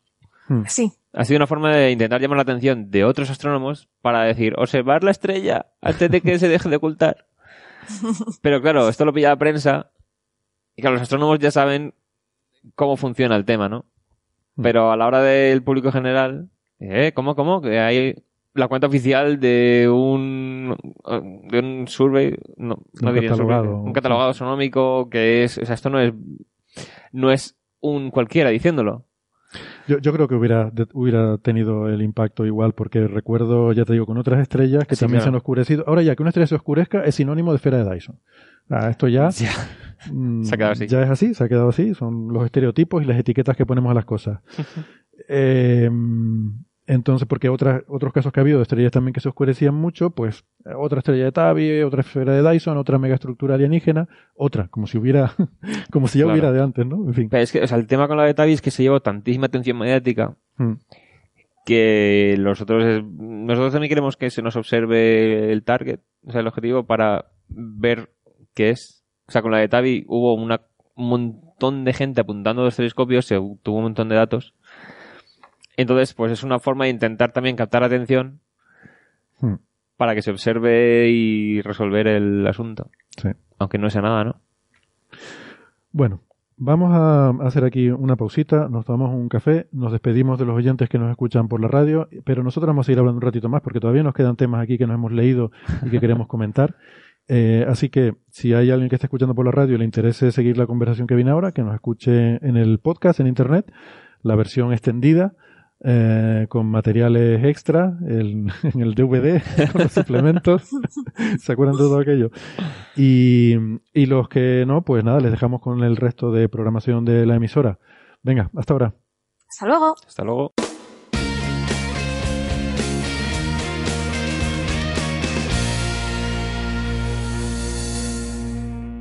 Seguimos adelante con otras noticias que hemos visto estos días. Em, en realidad, esta es una de la semana anterior, pero que no nos dio tiempo de, sacarla. Eh, tiene que ver con. De hecho, tiene también su titular gracioso, ¿no? El, titular, que no sé si tengo aquí. No, no tengo aquí el artículo de Nieves en el ABC, pero el titular era algo así como que descubren que el, eh, alineamiento, un alineamiento planetario eh, causa el ciclo solar, o algo así, no recuerdo exactamente, ¿no? Pero descubren que. La idea es esta, ¿no? De que eh, ciertos alineamientos entre Venus, la Tierra y Júpiter eh, tienen alguna influencia sobre el, ciclo solar, sobre la variación esta, este ciclo de 11 años que tiene el Sol, que pasa por un máximo y un mínimo de actividad cada 11 años. Em, entonces, este, yo quiero decir que es un tema mm, que no es nuevo. Esto es un tema recurrente en física solar. De toda la vida hemos visto papers que sí sí, que sí no, porque eh, bueno, como hemos comentado alguna vez, hay, una, hay un parecido sugerente entre el periodo orbital de Júpiter, que son 12 años, y esos 11 años del ciclo solar. Pero hasta ahora no ha habido ninguna, mm, ningún argumento concluyente y convincente de que existe esa relación, más allá de que se parecen, de que los números cuadran. Y no tenemos tampoco un mecanismo claro que explique que eso ocurre, ¿no? entonces este es un paper que se publicó creo que en Solar Physics, Sí, eh, en Solar Physics, en el número de, a ver, de 29 de marzo. No, perdón. El 29 de marzo es cuando se recibió por la revista y se aceptó. No, pero el 29 de 2018 se recibió y el 26 de 2019 se aceptó, sí, exactamente. Un año. Un año, ¿no? Eh, Stefani es el primer autor. Eh, y bueno, pues aquí hay que dejar claro que lo que presentan son simulaciones eh, en las que intentan argumentar por qué podría ocurrir esta relación y que no han descubierto nada. Quiero decir que en el titular no debe ser se ha descubierto qué, porque si tú dices se ha descubierto qué, estás diciendo que esta hipótesis es correcta, que esta hipótesis está confirmada. Y no es cierto. O sea, aquí hay unos señores que presentan unos argumentos que, bueno, pues, eh, apoyan la idea de que exista esa relación entre el alineamiento de Tierra, Marte, perdón, Tierra, Venus y Júpiter mm. con el ciclo solar. O sea, el título del artículo científico es un modelo de una dinamo solar sincronizada con la marea. Exacto. Nada más. Es un modelo de. Un modelo. Hemos hecho un modelo. Podrían haber hecho un modelo, un unicornio rosa, y entonces el título sería Descubren unicornio rosa. Yo qué sé. Bueno, no sé si han tenido ocasión de verlo. Creo que Francis sí lo había leído, ¿no? Eh, estuviste comentando algo en Twitter. ¿Qué, opinión te merece? Sí, lo, estuve viendo. Lo pasa, claro, el experto aquí en ciclos solares tú. Yo, la verdad es que la, las pruebas, digamos, los argumentos que ofrecen a mí me parecen bastante flojos, ¿no? Y, yo creo que, en mi opinión, parece más una coincidencia puramente accidental, ¿no? Una especie de, de pareidolia, pero bueno, tú eres el, el más experto. Han tomado datos de, de los últimos mil años, ¿no? Mm. Y, aparece ahí una correlación que, bueno, yo no la veo tampoco tan clara, pero bueno. Eh. Mm.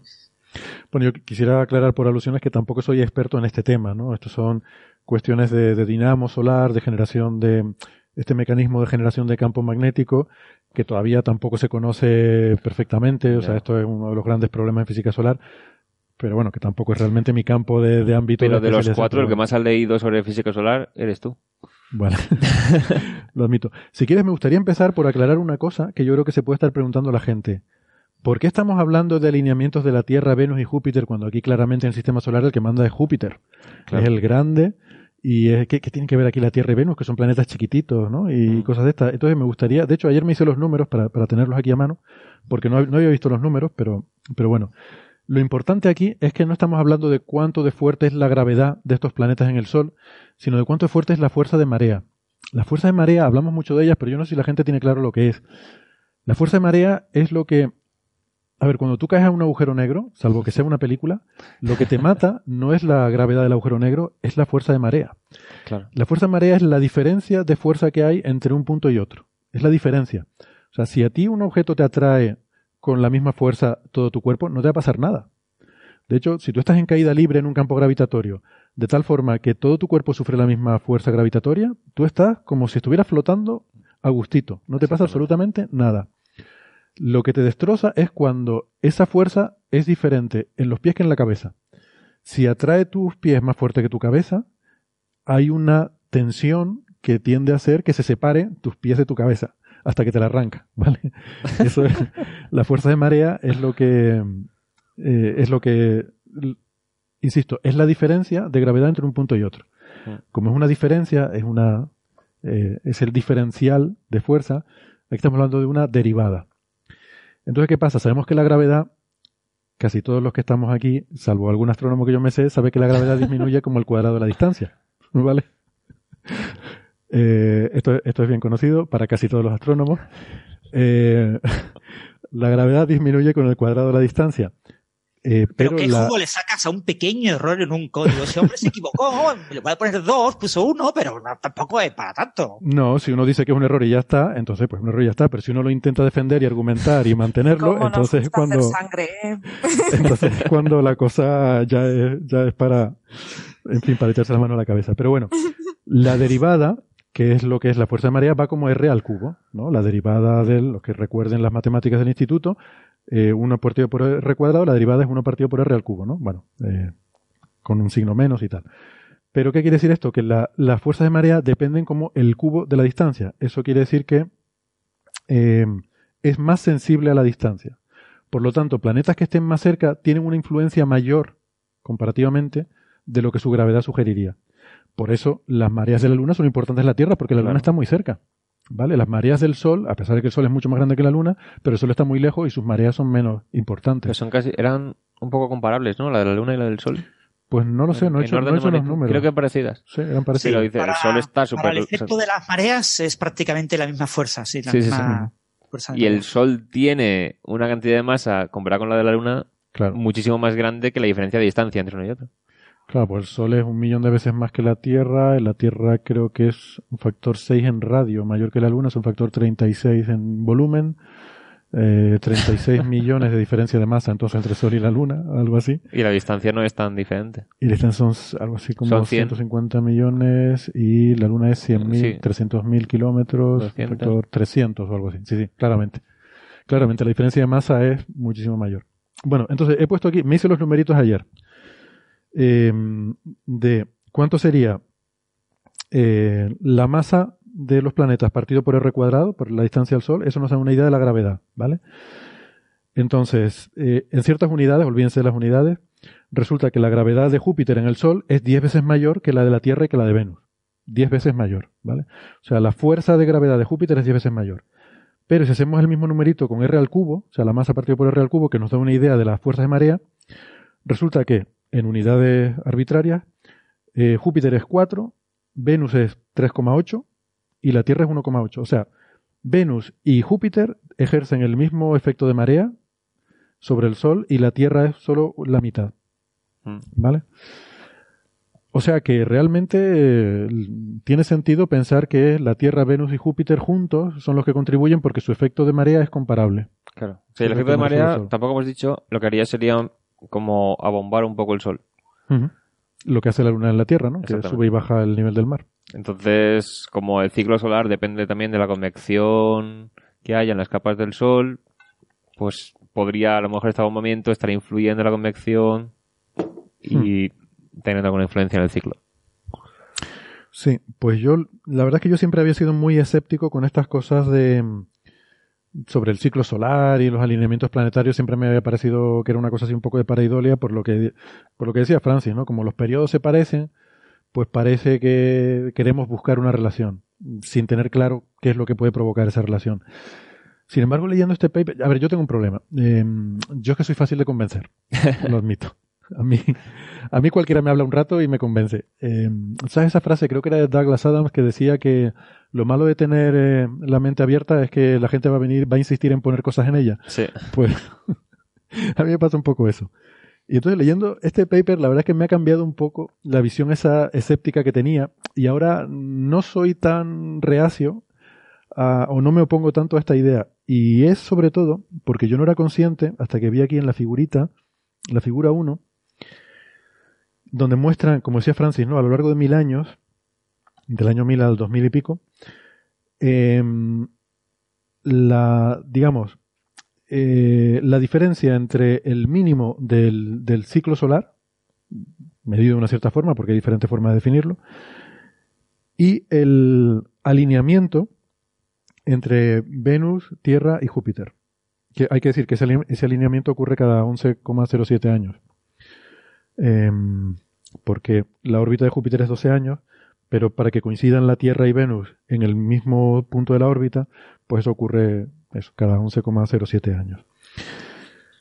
Y resulta que no, no, solo que esos periodos son parecidos, sino que es que em, coinciden casi perfectamente el, el, cuando ocurre el mínimo con cuando ocurre esa alineación.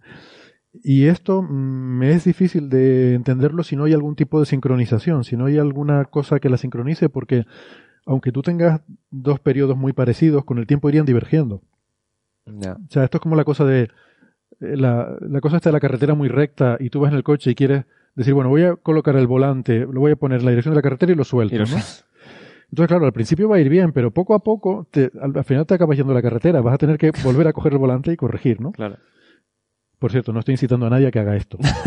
no, no lo hagáis, no lo hagáis. Estamos diciendo que, que te la carretera. Hipotéticamente. Y ya sabéis, eh, amigos, si tenéis un Alfa Romeo, ni lo, ni lo penséis. Ni lo penséis. ¿Quién tiene un Alfa Romeo? Yo no sé, creo que hay alguna referencia que igual me he perdido, pero últimamente no. Porque tienen fama de ser muy, muy poco fiables ellos. vale, vale. No, yo tengo uno y va bien, o sea que no os preocupéis. Vamos, que Sara ha probado esto, seguro.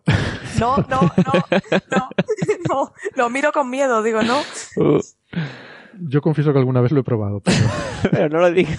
Pero, no lo digas, hombre, que alguno lo va a probar. Pero, pero voy a decir, pero tiene un pero. El pero que tiene es que esto lo probé en una, una carretera una vez en Estados Unidos, que era una carretera que era kilómetros y kilómetros recta, rodeada de la ah. nada, la nada más absoluta, en la que, de hecho, si te sale la carretera no pasa absolutamente nada, porque realmente la carretera casi que es un concepto abstracto. es, una, es una línea, pero que no hay casi diferencia entre dentro y fuera de la carretera, ¿no? Pero bueno. A ver, que mm, a lo que iba, si no hay algo que de alguna forma corrija, que cuando hay una desviación tienda a corregir esa desviación, es difícil que eso se mantenga durante mucho tiempo, esa, esa mm, eh, relación entre estos dos fenómenos, ¿no? Entonces, empiezo a ser receptivo a la idea de que puede haber algún tipo de influencia. Lo que no sé es cuál es el mecanismo que la produce. Aquí en este paper hacen unas simulaciones en las cuales se inventan un mecanismo así y dicen que, bueno, que más o menos las cosas encajan. Que más o menos las cosas encajen en una simulación no quiere decir que la realidad sea esa.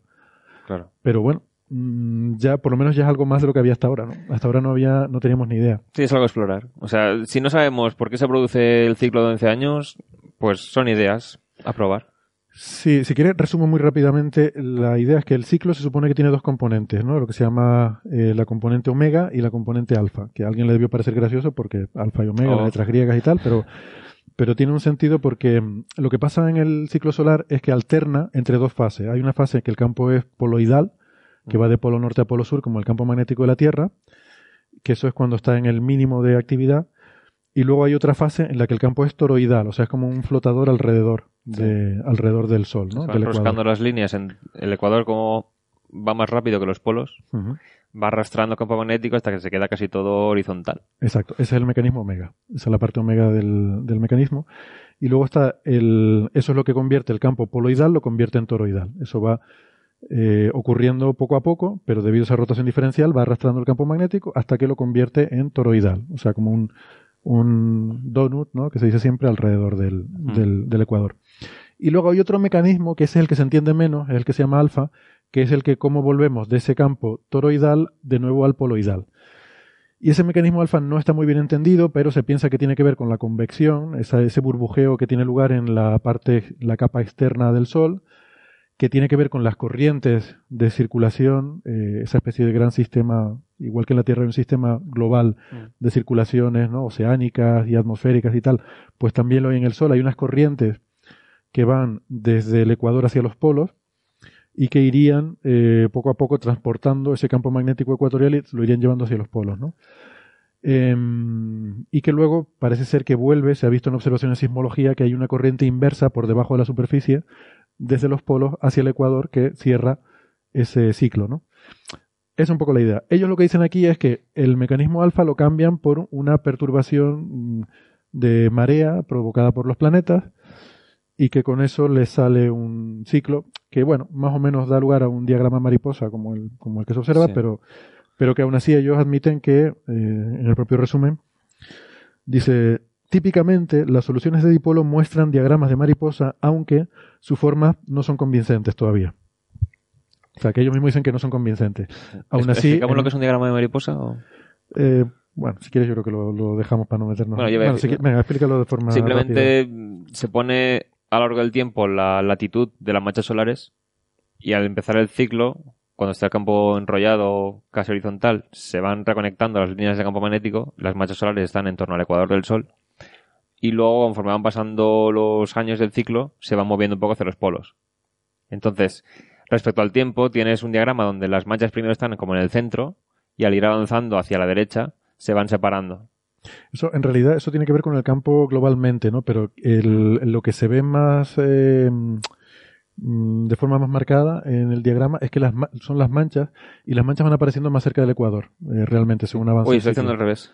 Eh, es cierto que hay un transporte flujo hacia los polos, que también se ve hoy en día en los magnetogramas que son más sensibles que tenemos. Que pensaba que te estabas refiriendo a eso. Pero lo que son las manchas en sí van migrando hacia más cerca del Ecuador. Hacia el Ecuador, vale, por que es lo que da lugar a, las alas de la mariposa, ¿no? Pero bueno, no importa mucho, que es un observable que al final es el que intenta reproducir, ¿no? Todos estos modelos de dinamo intentan reproducir ese diagrama, que es lo que se observa, y aquí los propios autores dicen que no es muy convincente. Vale. Lo cual nos avise para que en artículos de prensa se diga, descubren que existe un bueno, alineamiento planetario. Eh, ahora que tenemos seguimiento de tantas estrellas a la hora de buscar exoplanetas y tal, Ajá. yo lo veo, digo, pues una cosa a comprobar. Si vemos que una estrella tiene un ciclo de tantos años y hemos descubierto planetas cuya fuerza de marea tendrían ese efecto también a esos años. Exacto. Pues, Yo también pensé esa conclusión, que ahora la cosa, sabemos que hay estrellas que tienen ciclos breves, ¿no? Porque son los que podemos observar, de dos, tres, cinco años. Sería guay ver qué planetas estarían asociados a esos periodos y buscar a ver si tenemos suerte y encontramos en alguna de esas estrellas eh, planetas, sí, sí. La gente que hace Dinamo siempre insiste en que la conexión solar estelar es muy importante para ellos porque con el Sol nos pasa que solo tenemos un caso. Claro. Un caso de estudio. Sería bonito tener otros eh, ejemplos que estudiar de otras estrellas activas. Pues esa, sí, para mí esa es una conclusión muy buena, sí. Lo malo es que descubrir tierras de Venus es costoso todavía. ¡Hey, gato! ahí está el gato de Sara. Hola, Sergey. Saluda a la cámara. pues nada, ahí está para la porra del club de fans que siempre se preguntan en qué minuto va a salir Sergey. Bueno, pues si quieren entonces, em, para terminar con los titulares sensacionalistas, vamos con el de eh, este, este siguiente, esta siguiente noticia hay muchas formas de darla. Para mí la forma insuperable es la de 20 minutos. A ver. Esa es maravillosa. Que ha superado incluso a Nieves. Ojo al titular. Yo no lo tengo aquí delante. ¿Tú lo tienes delante, Sara? Sí, pues descubre por favor. No, no, espera, espera, espera, espera, espera. Con voz ominosa, por favor. vale. Venga, dale candela. Venga, dale. Descubren una misteriosa y enorme masa metálica enterrada en el lado oculto de la luna. Ahí está, perfecto. Es que parece que alguien ha ido con, la pala y se ha puesto a enterrar eso. es que mete todas las palabras clave, ¿no? Misteriosa, oculta. Es que mete la cara oculta de la luna. Claro. Oculta. Sí, sí, sí, sí, por supuesto. Masa de hierro. O sea, es claramente. Enterrada. Sí, sí, enterrada, ¿no? Claro, para que te imagines al, al alien ahí con su pala con su pala, ¿no? Eh, la ciudad subterránea de los aliens o la base de los Transformers. O 2001 también empezaba así. 2001, ah bueno, no, pero eso es la anomalía magnética. Claro, en 2001 había una masa enterrada que tenía un campo magnético extraño, entonces fueron a excavar y ahí estaba el monolito de la luna. Hmm. Es verdad. Eh, claro. Uy. pero esta silla, sillas. Esta silla está un poco rara. Va a haber que hablar con el director del museo para que las cambie. Sí, sí. Es que no, es, es un agarrado, no, no se quiere gastar un duro. A mí está bien, no sé. Bueno, eh, pues nada, el próximo día me quedo yo con esa silla y tú coges esta. A ver, eh, ¿quién nos cuenta algo de esta noticia? Yo la he mirado un poco. Mm. No, la verdad es que, a ver, ahí se ha descubierto esto porque hay unos orbitadores lunares que están constantemente registrando sobre todo la, la gravedad y la zona, ¿puede ser? sí, sí, la gravedad. Mm. Sí, la gravedad de la Luna. Y han notado ahí una anomalía. De hecho, aquí hay más gravedad de lo normal. ¿Qué es esto? Mm. Entonces, han aprovechado otro orbitador que es un poquito más preciso, ha empezado a registrar y ha descubierto que hay una capa metálica bastante profunda y que está en el manto, está enterrada en el manto y tienes, hay dos hipótesis que puedan explicar esto.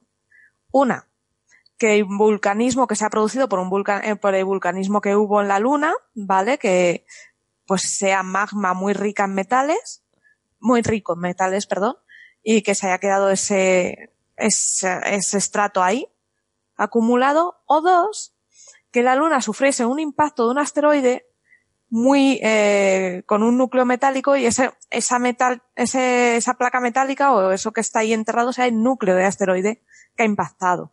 Mm que de impacto se haya quedado ahí eh, enterrado. Y como eh, la luna no es muy, muy densa, pues no, no se ha absorbido más, ha quedado ahí. Entonces, eh, hay las dos hipótesis también, pero parece que está cobrando más fuerza del, la del impacto de asteroide. Claro, es que está justo en el centro de la mayor cuenca de impacto de toda la Luna. es que se cree de hecho, que esa cuenca de impacto la produjo él. Es que hablamos la semana pasada, si se acuerdan, ¿no? Del, del, del Polo Sur Aitken, ¿no? La cuenca Aitken del Polo Sur, porque ahí es donde está la misión china. Curiosamente, está ahí, en, en la cuenca o está más...? Sí, está en un cráter, el cráter Karman, creo, ¿no? Que está en esa cuenca, ¿no? Eh, esa cuenca es, una cosa enorme, es como, no sé, la tercera parte de la Luna. Eh, es un... Dos mil y pico kilómetros de... Sí. Es enorme, es una cuarta parte de lo que es la Luna. Sí, sí, o sea, la Luna tiene Entonces... 6.000 kilómetros de diámetro o algo así, de radio, perdón, aproximadamente. No, menos. O sea, la Tierra era 12.000 y pico, ah, perdón, pero la Marte era la mitad y la Luna la mitad de eso, ¿no? Sí, sí, la Tierra es 6.000 kilómetros de diámetro. De radio. De radio, 6.300. 6.300 de, de radio. O sea, que la Luna es... 3.000 y pico, ¿no? Mm, algo así. Total, que este, este esta cuenca tiene 2.000 kilómetros de, eh, de radio. No puede ser.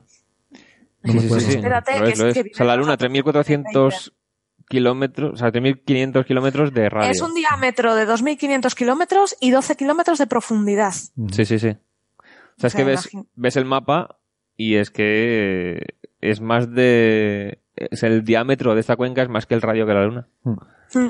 Esto está en la cara oculta porque el polo sur de la Luna no lo vemos porque está, ¿no? La Luna está un poquito inclinada, ¿no? Su eje de rotación respecto a nosotros, que el polo norte nos, nos mira hacia nosotros, pero el polo sur está en la cara oculta, ¿no? Por eso. Y, se sabe también un poquito más, porque se cree que el, el cráter hizo un asteroide hace 4.000 millones de años. Cuando, que fue cuando impactó. Sí, sí. Lo que pasa es que he leído o sea, más que masa metálica estaba la hipótesis esa y la de ponía como sales o algo así, es que no encuentro ahora.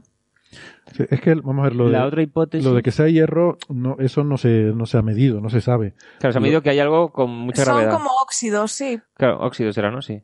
O sea, lo que se sabe es que ahí hay más densidad. Hay una, zona muy densa, tiene una densidad muy alta. Eh, ¿Por qué? Porque lo que se ha medido es la gravedad. Igual que se hace en la Tierra, se mapea eh, la densidad que hay bajo la superficie con em, orbitadores que van midiendo el campo gravitatorio. Sí, o sea, lo que se hace es, se mide la trayectoria del propio orbitador con mucha precisión. Sí, en este caso, el, realmente el primero era una pareja, ¿no? sí, eh, claro, entre ellos. Es una pareja que van y van midiendo con mucha precisión la distancia entre ellos. Y eso se mapea como, pues, diferencias en, la, en, la, fuerza gravitatoria que hacen que se pueda acelerar o frenar uno respecto al otro. Eh, y entonces lo que se ha, se ha, mapeado así, la, la densidad del, del, de esa capa por debajo de la superficie también se hace en la Tierra, por cierto, y se puede medir el ah. hielo y, todas estas cosas. Y, y, se ha visto que hay una zona muy densa. Como además está ahí en medio de ese pedazo de cráter donde pensamos que es un pepinazo tremendo, pues la explicación lógica es asumir que es un asteroide de hierro que chocó ahí. Sí, lo que pasa es que dice, no puede haber ocurrido cuando la Luna estaba muy caliente, porque entonces se hubiera hundido todo el núcleo en vez de quedarse a mitad de camino. Hmm. Entonces también da pistas de cuándo, o sea, si es un impacto de asteroide, de cuándo ocurriría. Mm. O sea, tenía que haberse enfriado ya la parte exterior por lo menos para que eso fuera sólido y entonces no penetrara tanto ese... no es que no penetrara, es que tras penetrar se hubiera ido hundiendo poco a poco por más densidad. Ah, después del impacto. claro, porque todavía era más fluido, entonces ya tiene que haberse enfriado lo suficiente la Luna como para que ya no haya tanta convección Ah, vale, vale, eso no lo había entendido yo bien. Ahora, ahora te entiendo. Sí, entonces como que pone un límite a la edad de la Luna cuando ocurrió eso, si es que fue un impacto. Vale, vale. Sí. O sea, lo que estamos diciendo, entonces por aclararlo bien, lo que estamos diciendo es que se produjo el impacto, eso penetró hasta donde penetró y sabemos que está, estaba ya sólido porque si hubiera estado líquido todavía, se hubiera seguido hundiendo después de haber se hubiera ido hasta, claro. hasta más hacia adentro porque pesa mucho, claro. Bueno, aquí también la gente dice del tamaño de la isla de Hawái. ¿Qué dices? A ver, eso, es... ¿Cuántos campos de fútbol son? A mí no me eh, eso iba a preguntar yo. ¿Cuántos? como estados de Texas. kilómetros ¿Cuántos estados de Texas son una isla de Hawái? me están liando. Sí, decir una bola de hierro de 95 kilómetros de tal, pero luego ves el estudio y dices, no, a ver, eso está esparcido en cientos de kilómetros en profundidad. O sea, no es una masa compacta no, no es una pelotilla. Bueno, pero perdona, por lo que yo sé, hay una degeneración, no sabemos si es muy denso en una capa estrecha o si es menos denso extendido sobre una, un rango de mayor profundidad, ¿no? O sea, hay cierto juego ahí en cuanto a cómo sé, pero tiene una profundidad bastante gorda, ¿eh? ¿eh? La verdad es que si lees el paper es un bicharraco. ¿Qué es denso que el paper o el asteroide? Eh, eh, no, no, el asteroide. El paper era facilito de leer. Son 29 páginas de paper. Sí, a mí me pareció un poco denso, la verdad. no sé si lo habían hecho de hierro. Ah, no, espérate, este es otro. Ah, Tengo otro, ese no. Eran siete, siete páginas. Siete páginas. no, era cortito. Estaba bien. que tengo aquí todos los papers a ver, del siete programa. páginas. A mí me gustan los de cuatro páginas. A mí me gustan las letters. Las de Nature, ¿no? Ay, esas son las mejores que te las puedes leer mientras vas en autobús. Bueno, Pero sí, sí. si alguien se está preguntando mm, por qué vino un asteroide de hierro, hay que decir que son muy abundantes, ¿no? De hierro y níquel. Sí. Mm. Lo- los asteroides tienen composiciones en las que a veces hay, por eso se habla mucho de minería espacial, minería de asteroides, porque muchos asteroides eh, están formados por la fragmentación de, de cuerpos mayores que se estaban formando en los orígenes del sistema solar eh, cuando todavía había muchísimos impactos, muchísimas colisiones. Claro. Entonces había algo ahí, una especie de medio planeta ya medio formado, no, no planeta, pero un cierto cuerpo planetario, un planetesimal, que en algún momento dado se llevó un impacto fuerte, lo reventó y algunos de esos pedazos, bueno, y olvidé decirlo, y en esos planetas, que, esos planetesimales que ya son suficientemente grandes, empieza a haber lo que se llama diferenciación, que es que los elementos más pesados se van yendo hacia el centro por gravedad y los más ligeros se van quedando fuera. Entonces, cuando tienes algo que ya está diferenciado, o sea, que ya tiene la parte pesada dentro y la parte ligera fuera, cuando lo rompes, pues los fragmentos que vienen de la parte interior son fragmentos que son puro hierro, Claro. níquel y otras cosas que han ido hacia el interior, ¿no? El asteroide Vesta, que es muy brillante, ya estaba diferenciado y tiene un cráter enorme. Y no solo eso, sino que hay una familia de asteroides con la misma órbita que Vesta y alguno de ellos ha impactado en la Tierra. O sea, tenemos en la Tierra muestras del asteroide Vesta que se han identificado estudiando su composición, comparándola con la de los de esta familia. Y decir, ah, es que del impacto este, algún trozo cayó en la Tierra, o algunos trozos habrán caído en otros planetas.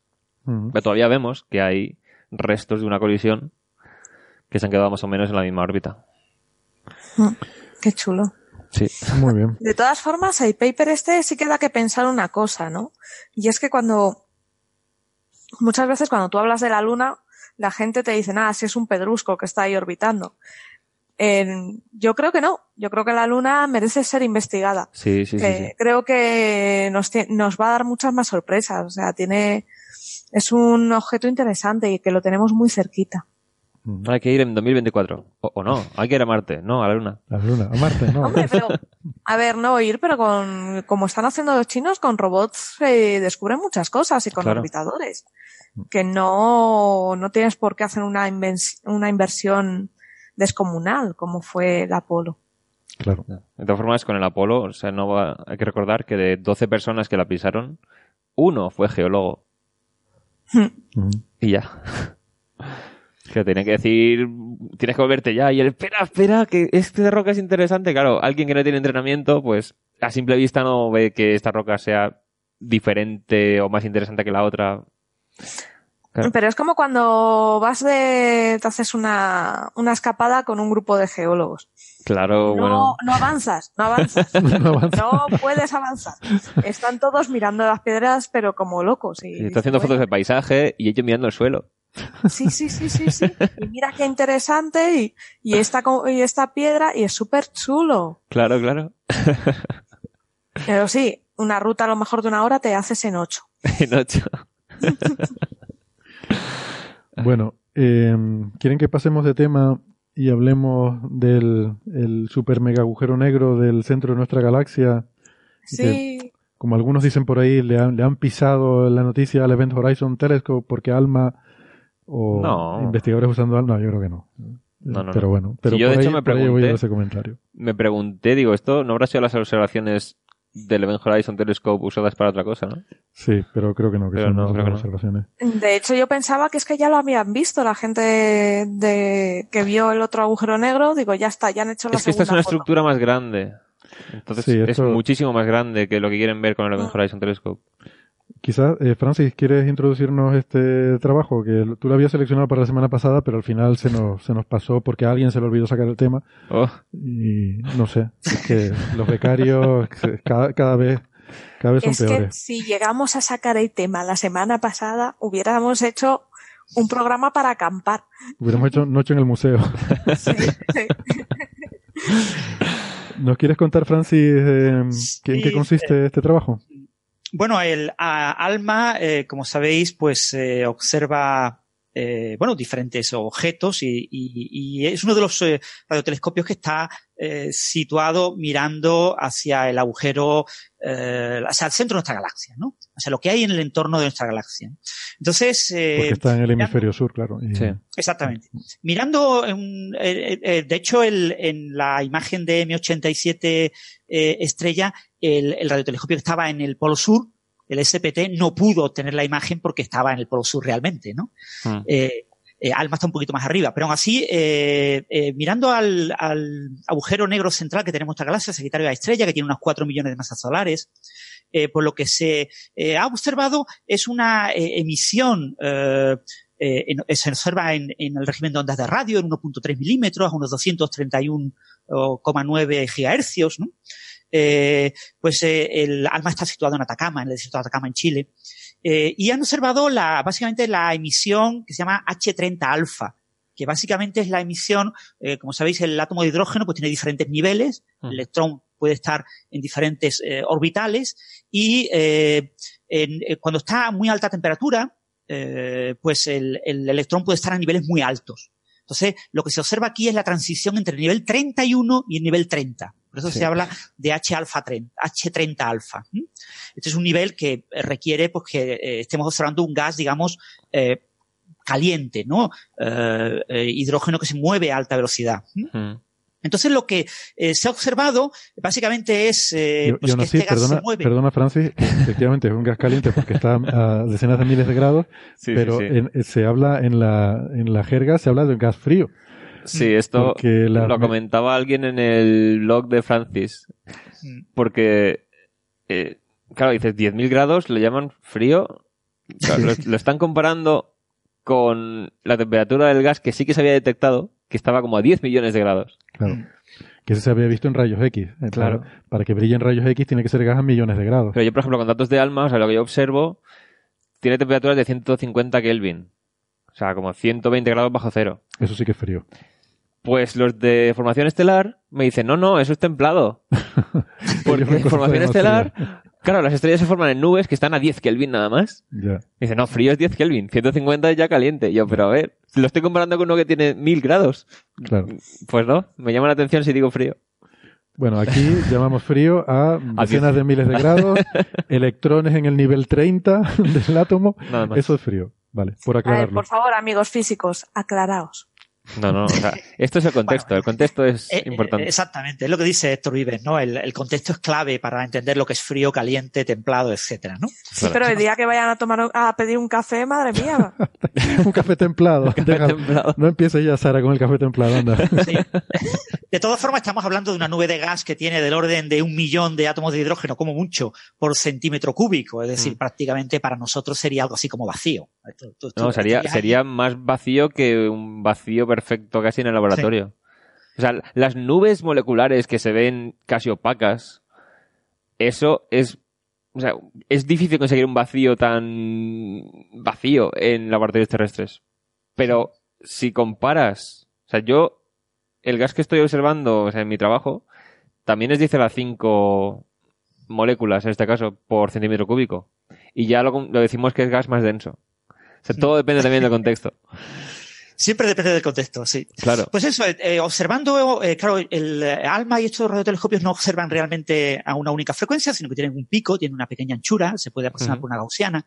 Entonces significa que tienen un cierto margen para poder observar eh, por efecto Doppler regiones que se muevan hacia nosotros y regiones que se alejen hacia nosotros, ¿no? Eh, a esa frecuencia, en esta parte del, centro de nuestra galaxia, lo que observan básicamente es este gas moviéndose a unos 500 eh, kilómetros por segundo. Y, y, observan pues que eh, hay una parte respecto al centro galáctico, en la imagen, pues si quieres llamarle en dirección sur este, que en el cielo sería noroeste, pero bueno, se observa una región que se mueve, digamos, desplazada al azul, y en la dirección más eh, noroeste en la imagen, que en el cielo corresponde al sureste, ¿no? No, no, eh, o sea, lo, que ocurre es, a ver, cuando vemos un mapa, esto, yo creo que los astrónomos somos los que más nos desorientamos con el este y el oeste, porque tú miras un mapa y estás mirando a la Tierra desde arriba, entonces tienes el norte arriba, el sur abajo el oeste a la izquierda y el este a la derecha. Pero claro, ahora imagina que te das la vuelta y miras el cielo, pero las direcciones son las mismas. Entonces el este y el oeste están cambiados. Entonces, las imágenes astronómicas tenemos el este a la izquierda y el oeste a la derecha. Entonces es pues un lío siempre. Eh, olvidémonos de este y oeste, hablemos de izquierda a derecha, arriba abajo. Entonces, en la, imagen vista desde la Tierra, observas en la parte central eh, inferior derecha, mirando la imagen hacia adelante, que está corrida al azul, está desplazada al azul, y eh, la imagen que se observa en la parte superior izquierda está básicamente desplazada hacia el rojo. Entonces, ¿cómo interpretamos eso? Pues como que estamos viendo un disco un disco de gas que se está en la parte inferior, se está moviendo y la parte inferior se está moviendo como en dirección hacia nosotros y la parte eh, superior se está moviendo alejándose de nosotros, ¿no? Mm. Entonces, eso se ha interpretado como eh, una observación de un disco de acreción de gas asociado al agujero negro supermasivo que tenemos en el centro de esta galaxia, ¿no? Hay que recordar que los, los discos de acreción eh, tienen una estructura muy compleja. ¿Vale? No, sobre todo en los agujeros negros supermasivos, porque en los eh, agujeros negros de tamaño estelar, los discos de acreción son bastante más sencillos, ¿no? Son más mm. parecidos a lo que tenemos en la imaginación como un disco. Pero en los agujeros negros supermasivos, el, el disco es eh, parecido a, a un donut de chocolate que por error tiene parte de ese chocolate en la parte central. Tienes como un gran globo y se va como hasta, eh, como en, como, eh, no sé decir, como una especie como de ocho, como una, como, un, el símbolo del infinito. Entonces tienes como una parte más gruesa y la parte central más delgada. Lo que ocurre es que en ese, eh, que en ese disco de materia, eh, la parte más central delgada se vuelve muy delgada porque llega un momento que hay una región inestable, la, la, última órbita estable alrededor del agujero negro supermasivo, que hace que ya a partir de ahí prácticamente no haya materia, porque la materia rápidamente cae hacia abajo. ¿no? Entonces, eh, lo que estamos viendo en esta imagen es básicamente el disco de acreción en la parte, digamos, más externa, la parte más exterior. Y es un disco muy grande comparado con el eh, horizonte de sucesos de este agujero negro supermasivo. La imagen que nos ofrecerá EHT, el telescopio del horizonte de, sucesos, será una imagen de la parte central de ese disco de acreción.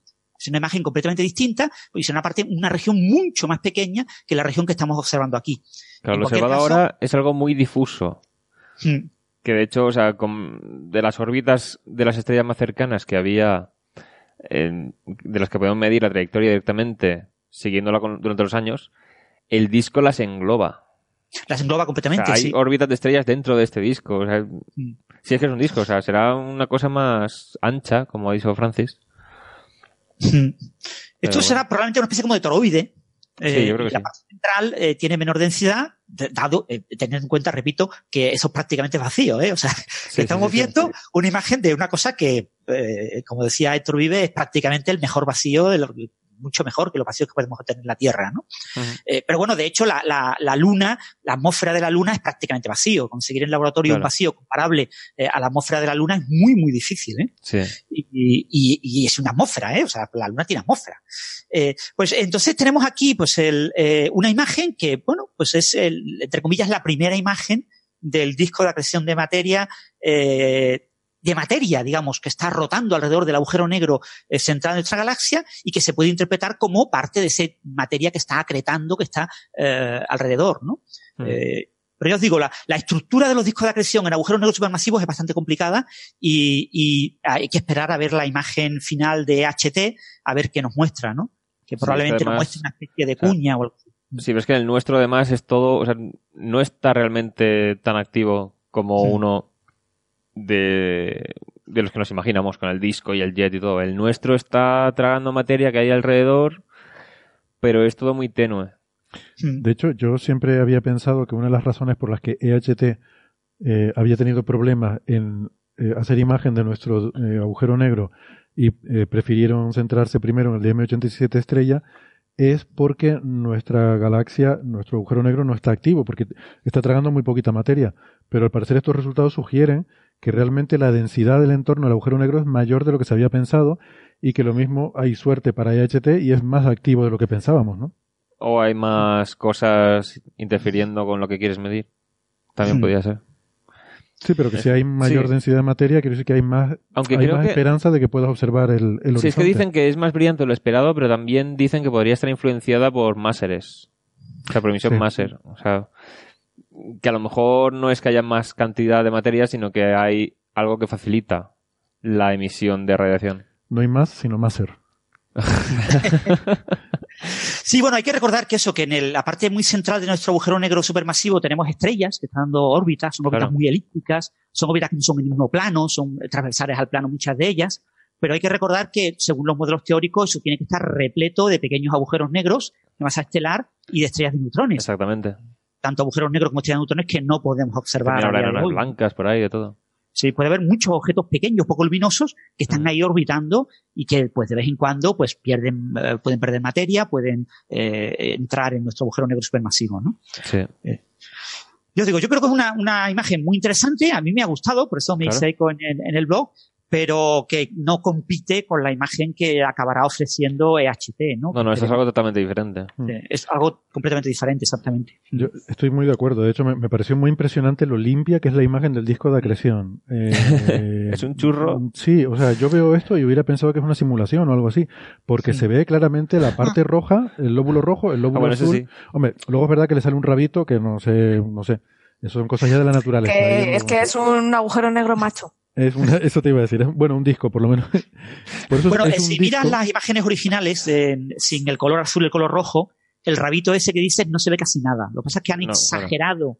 Eh, Hacía frío en ese momento. de colores eh, para que se vea y entonces se ve ese rabito eh, que probablemente sea algún artefacto de, del sistema de medida, ¿no? Como hablábamos con la imagen de M87 estrella, ¿no?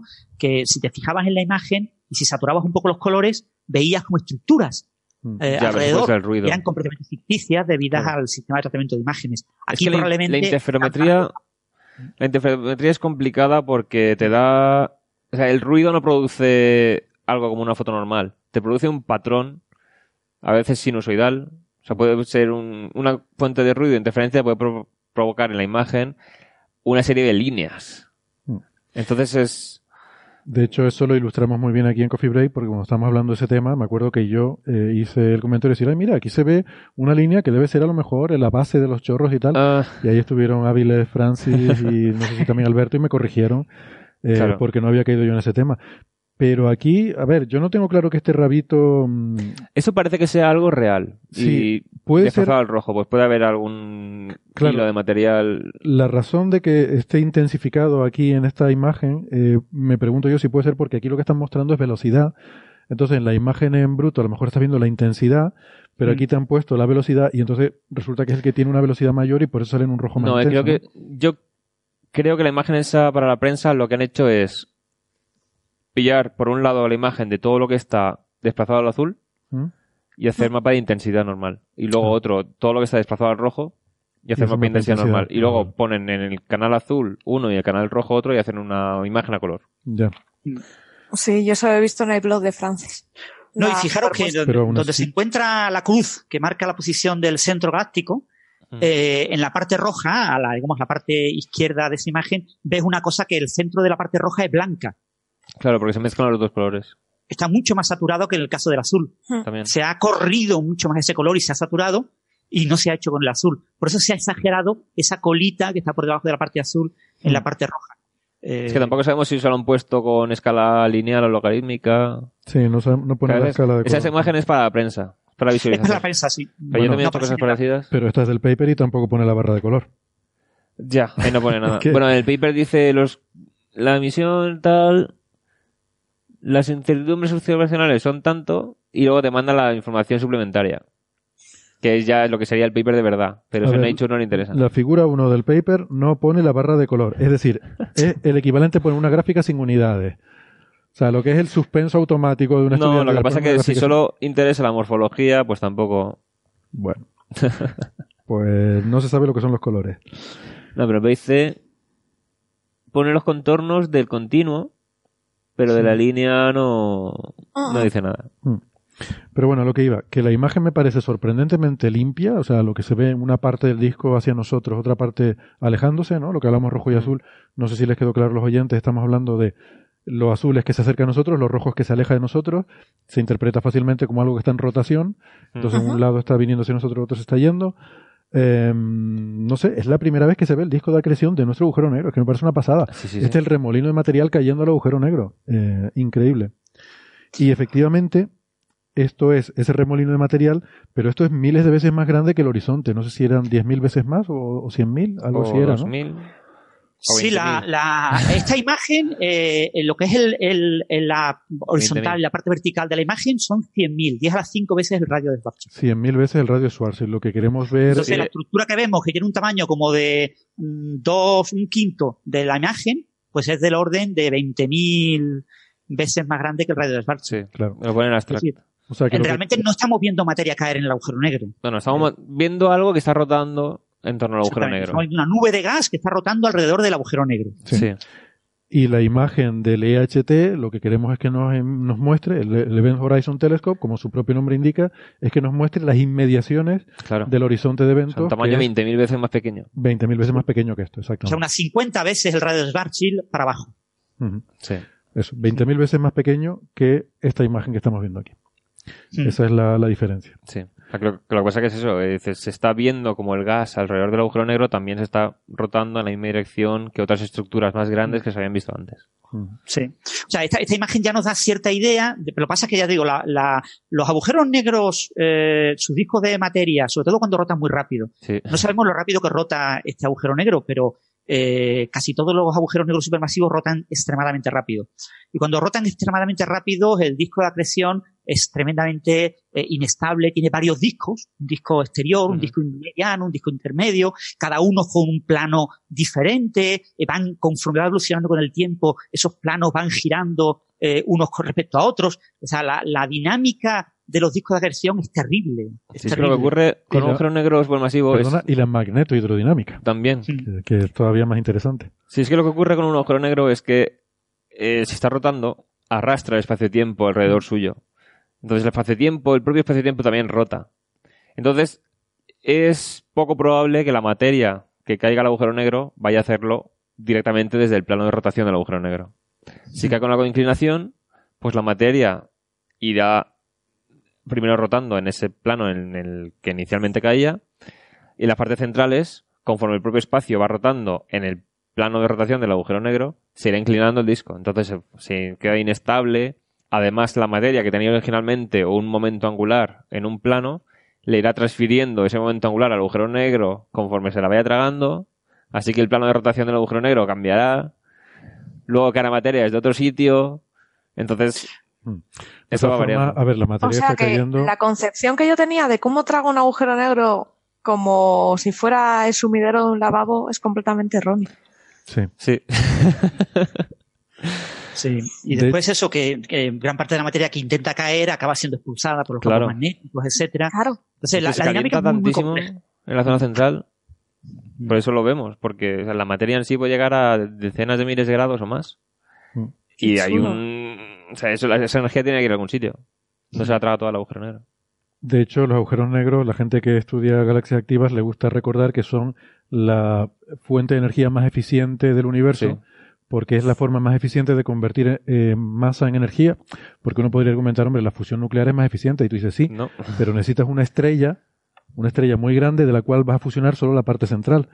Entonces, eh, la eficiencia de toda la masa que necesitas para fusionar solo el centro de la estrella es menor que la que tiene un agujero negro que es capaz de fusionar una masa mucho mayor de una fracción mucho mayor de la masa que tiene alrededor en no, no de fusionar de, generar calor eh, en ese disco de acreción ¿no? Pero eh, quería comentar, porque estamos hablando antes de transferencia de masa y de momento angular y tal, que realmente está comiendo muy poquito este agujero negro. Muy poquito. La, la, cantidad de masa que traga. Está con la operación bikini. Está la operación bikini. es verano de, es el verano galáctico.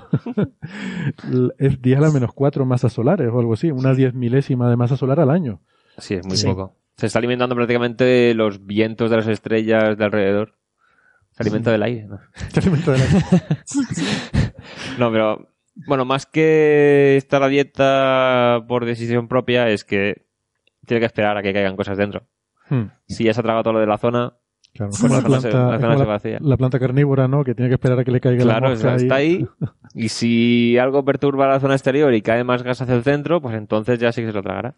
Es que es conveniente recordar que mucha gente, por la ciencia ficción, puede tener esta idea de que los agujeros negros se tragan todo lo que hay alrededor. Y no. O sea, un objeto negro, un agujero negro es un objeto masivo y las cosas que hay alrededor lo normal es que lo orbiten. Mm, Salvo que ya muy cerca está la, zona esta que decía Francis, en la que no hay órbitas estables, entonces ahí, ahí te vas a caer hacia adentro. Tienes que estar pero eso ya a una distancia que el horizonte de sucesos te ocupa medio cielo. Sí, sí, no, eso es muy cerca. pero todas esas estrellas que vemos orbitando en el centro galáctico, el agujero negro, están en órbita. O sea, lo normal es que algo que venga con una cierta velocidad tangencial, pues se va a quedar orbitando, orbitando para siempre alrededor de ese agujero negro, salvo que, por ejemplo, el gas sí que es más probable que caiga porque tiene fricción la fricción hace que vaya perdiendo energía y poco a poco, igual que los satélites caen a la Tierra, eh, la fricción hace que el gas poco a poco vaya cayendo hacia adentro. Pero cosas sin fricción como estrellas o partículas van a quedar en órbita alrededor. Sí, de hecho, para ajustarlas se usan órbitas keplerianas. Hmm.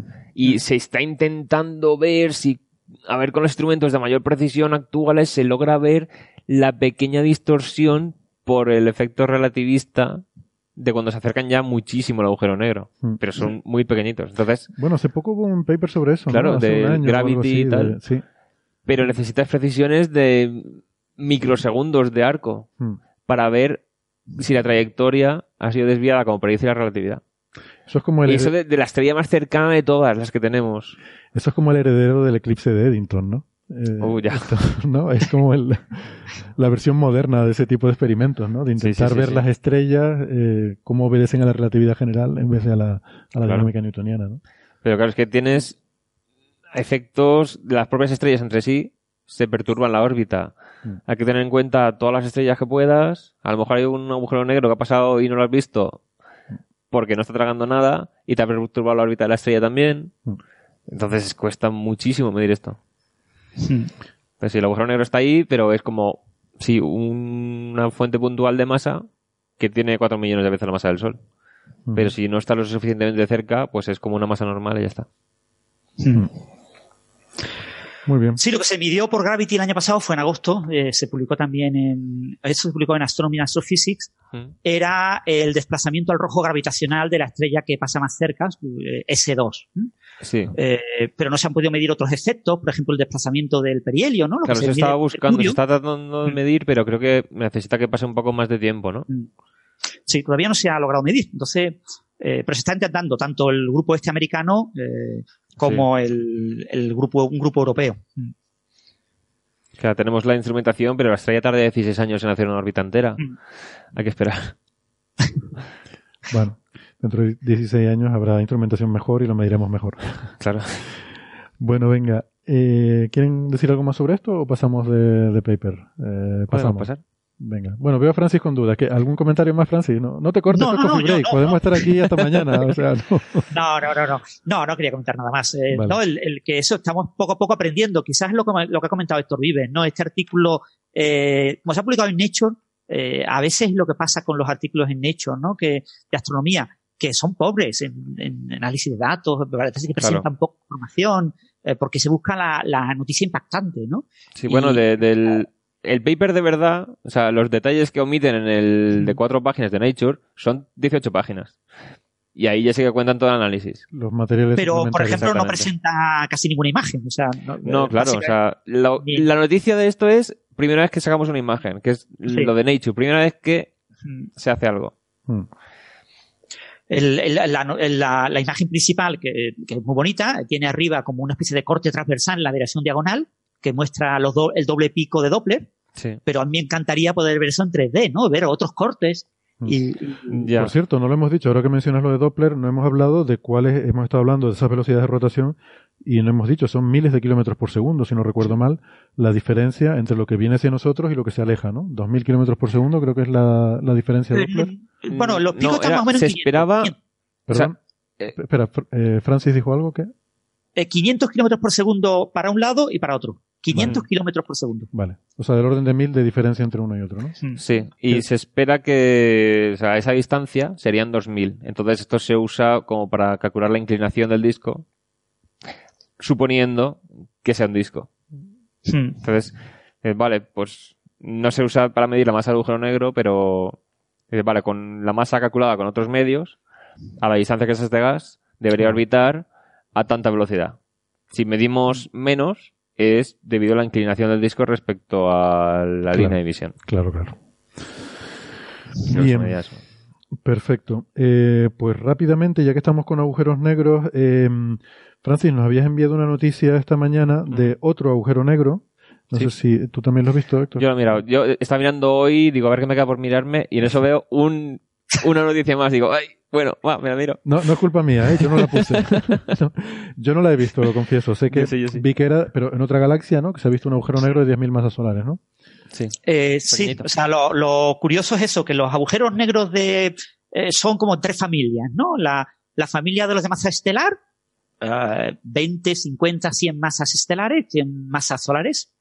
Los eh, de masa intermedia, 100.000, 200.000 eh, masas solares. Y los supermasivos, eh, millones de masas solares. El nuestro, por ejemplo, es pequeño, con solo 4 millones de masas solares. Los hay de 2.500 millones de masas solares.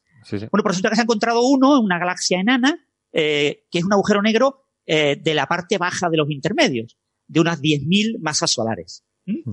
este es el de los intermedios, es el de más baja masa y es claramente de más baja masa. Está muy por debajo del resto de población de agujeros negros de masa intermedia que conocemos. Hay una de las figuras del paper, que es la figura 4, y se ven todos, eh, pues, por encima de, muy, muy por encima, y este como muy separado, muy por debajo, ¿no? Entonces, eh, eh, es lo curioso, es la primera vez que se observa el agujero negro de masa intermedia que tiene una galaxia enana de este tipo, y, y se ha publicado en Nature Astronomy. Mm. Sí, aquí. Bueno, sigue, sigue. No, no, digo que no hay mucho más que comentar. O sea, no es una gran noticia en plan, hemos descubierto algo importante de esta. Básicamente hemos descubierto la masa y poco más. Sí, pero es que esto es importante porque hay una relación entre la masa del agujero negro y la dispersión de velocidades de las estrellas del bulbo de las galaxias que no se sabe muy bien por qué ocurre, pero se da, o sea, se ha medido muy bien en muchísimas galaxias. Entonces, esto es un intento de ver qué ocurre en galaxias pequeñas. Porque es una relación que parece que el agujero negro está afectando a las estrellas que están a una distancia ya lo suficiente para que no se enteren de que hay un agujero negro ahí. O sea, la masa que hay entre esas estrellas y el centro ya es más que el agujero negro. Entonces, lo que ocurre, lo que se cree que ocurre, es que en la fase activa del agujero negro influye a la formación estelar que haya en esta galaxia eh, por las cosas que emite y tal, no solamente por su gravedad, y acaba quedando esta relación que enlaza la masa del agujero negro de la galaxia con la evolución de partes más externas.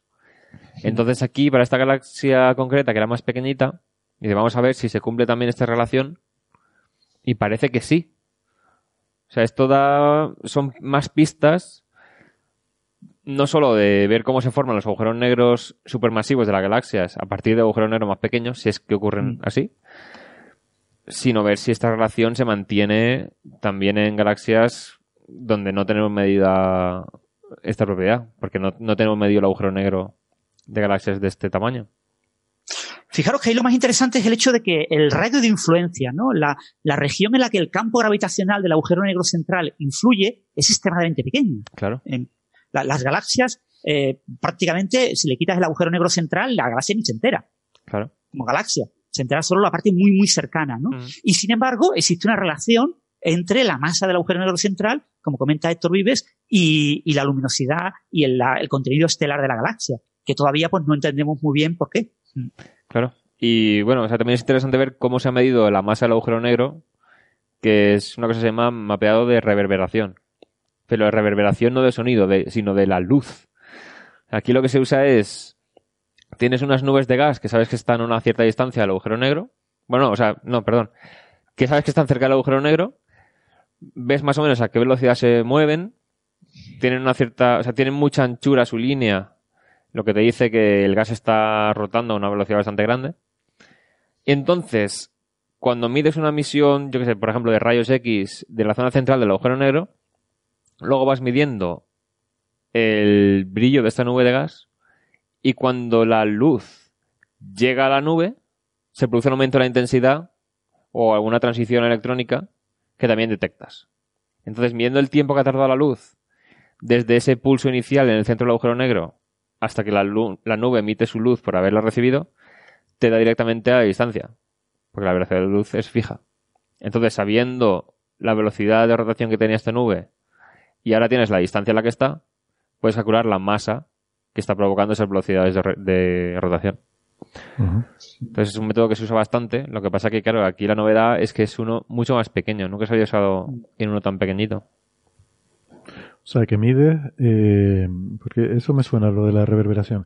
Entonces, buscas un evento que emita en rayos X, por ejemplo, el agujero negro, y mides el tiempo que tarda desde que se produce ese pulso de rayos X hasta que la nube de gas reacciona. Exactamente. Ves alguna reacción en las líneas espectrales o lo que sea, indicativa de que ha recibido ese pulso de rayos X y. Exactamente. Em, y con esa diferencia de tiempo sacas la distancia. Vale, vale. Interesante. Entonces, es curioso también por ese tema. Sí pero por otra parte ya es un punto eh, más en la gráfica. Sí, pero un punto, un punto guay que da titulares de los que les gustan los departamentos de comunicación, porque pueden hacer una nota de prensa de descubren el más o el menos, claro, el, agujero negro más pequeño de los grandes o de los intermedios. Claro, es que los intermedios se estaban buscando porque, claro, sabemos cómo se forman los de masa estelar. Sabemos que en las galaxias en el centro hay de millones de veces la masa del Sol. Mm, se supone que debería haber de masa intermedia. Si no, los de los centros de la galaxia se han formado de una forma muy rara. Claro. Mm. Entonces, encontrarlos cuesta, pero deberían estar ahí. Mm. Y parece que hemos encontrado otro. ¿Hay, ¿Cuántos hay en total de candidatos a intermedio? ¿Cuatro? No, más, más, más. No, eh, sé. Hay más. ¿Hay alguno que se ha visto en el centro de un cúmulo globular de estrellas? Sí, eh, no lo recuerdo. hay poquitos. Hay, pocos, hay pocos, pero yo creo que hay más de cuatro, pero no lo sé. Bueno, pues si quieren, eh, vamos pasando ya al último paper que teníamos para esta semana.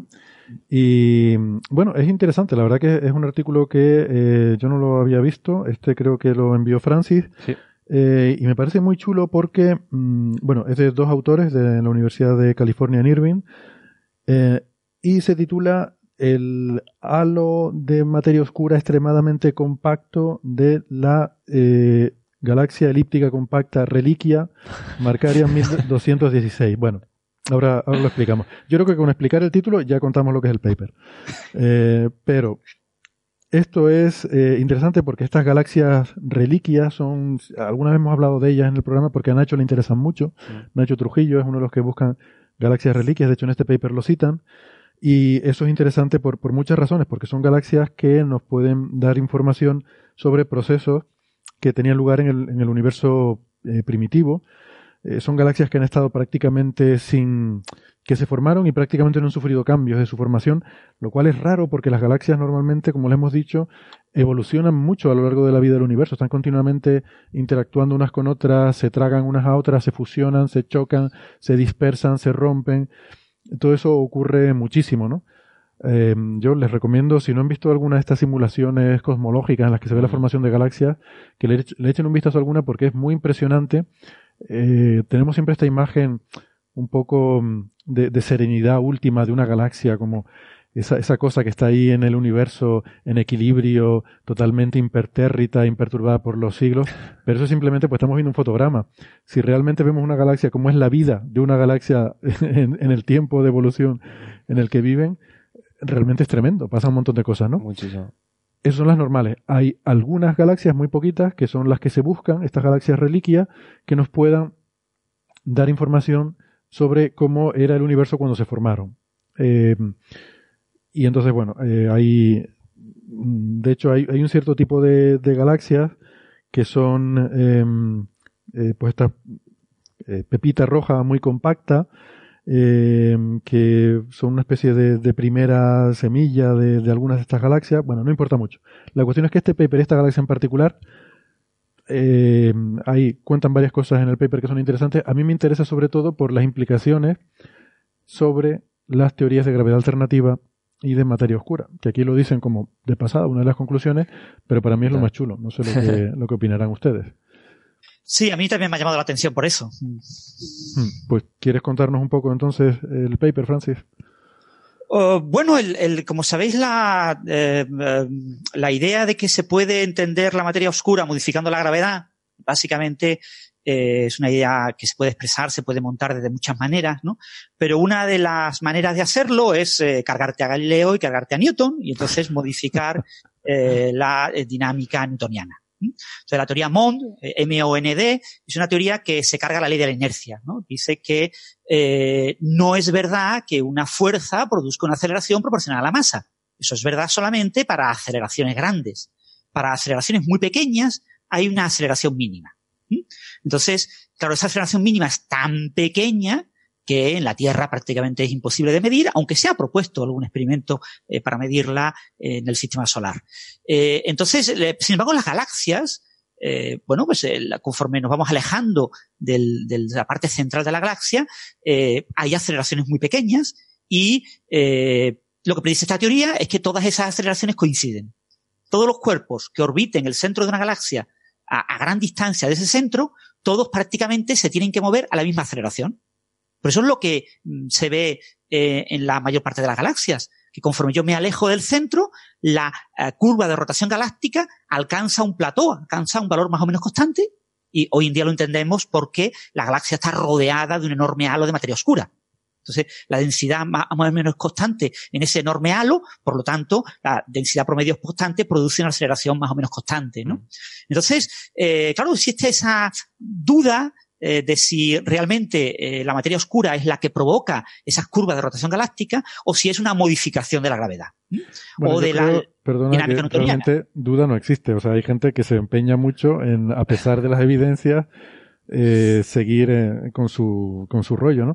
Porque es verdad que todo esto hubo cierta discusión hasta los años 80, mmm, porque, bueno, la dinámica de las galaxias, esta que ha explicado Francis, se podía explicar o bien con materia oscura o bien con esta modificación de gravedad, pero sobre todo con el desarrollo de la cosmología observacional eh, y muchas otras cosas, hemos encontrado muchas otras pruebas.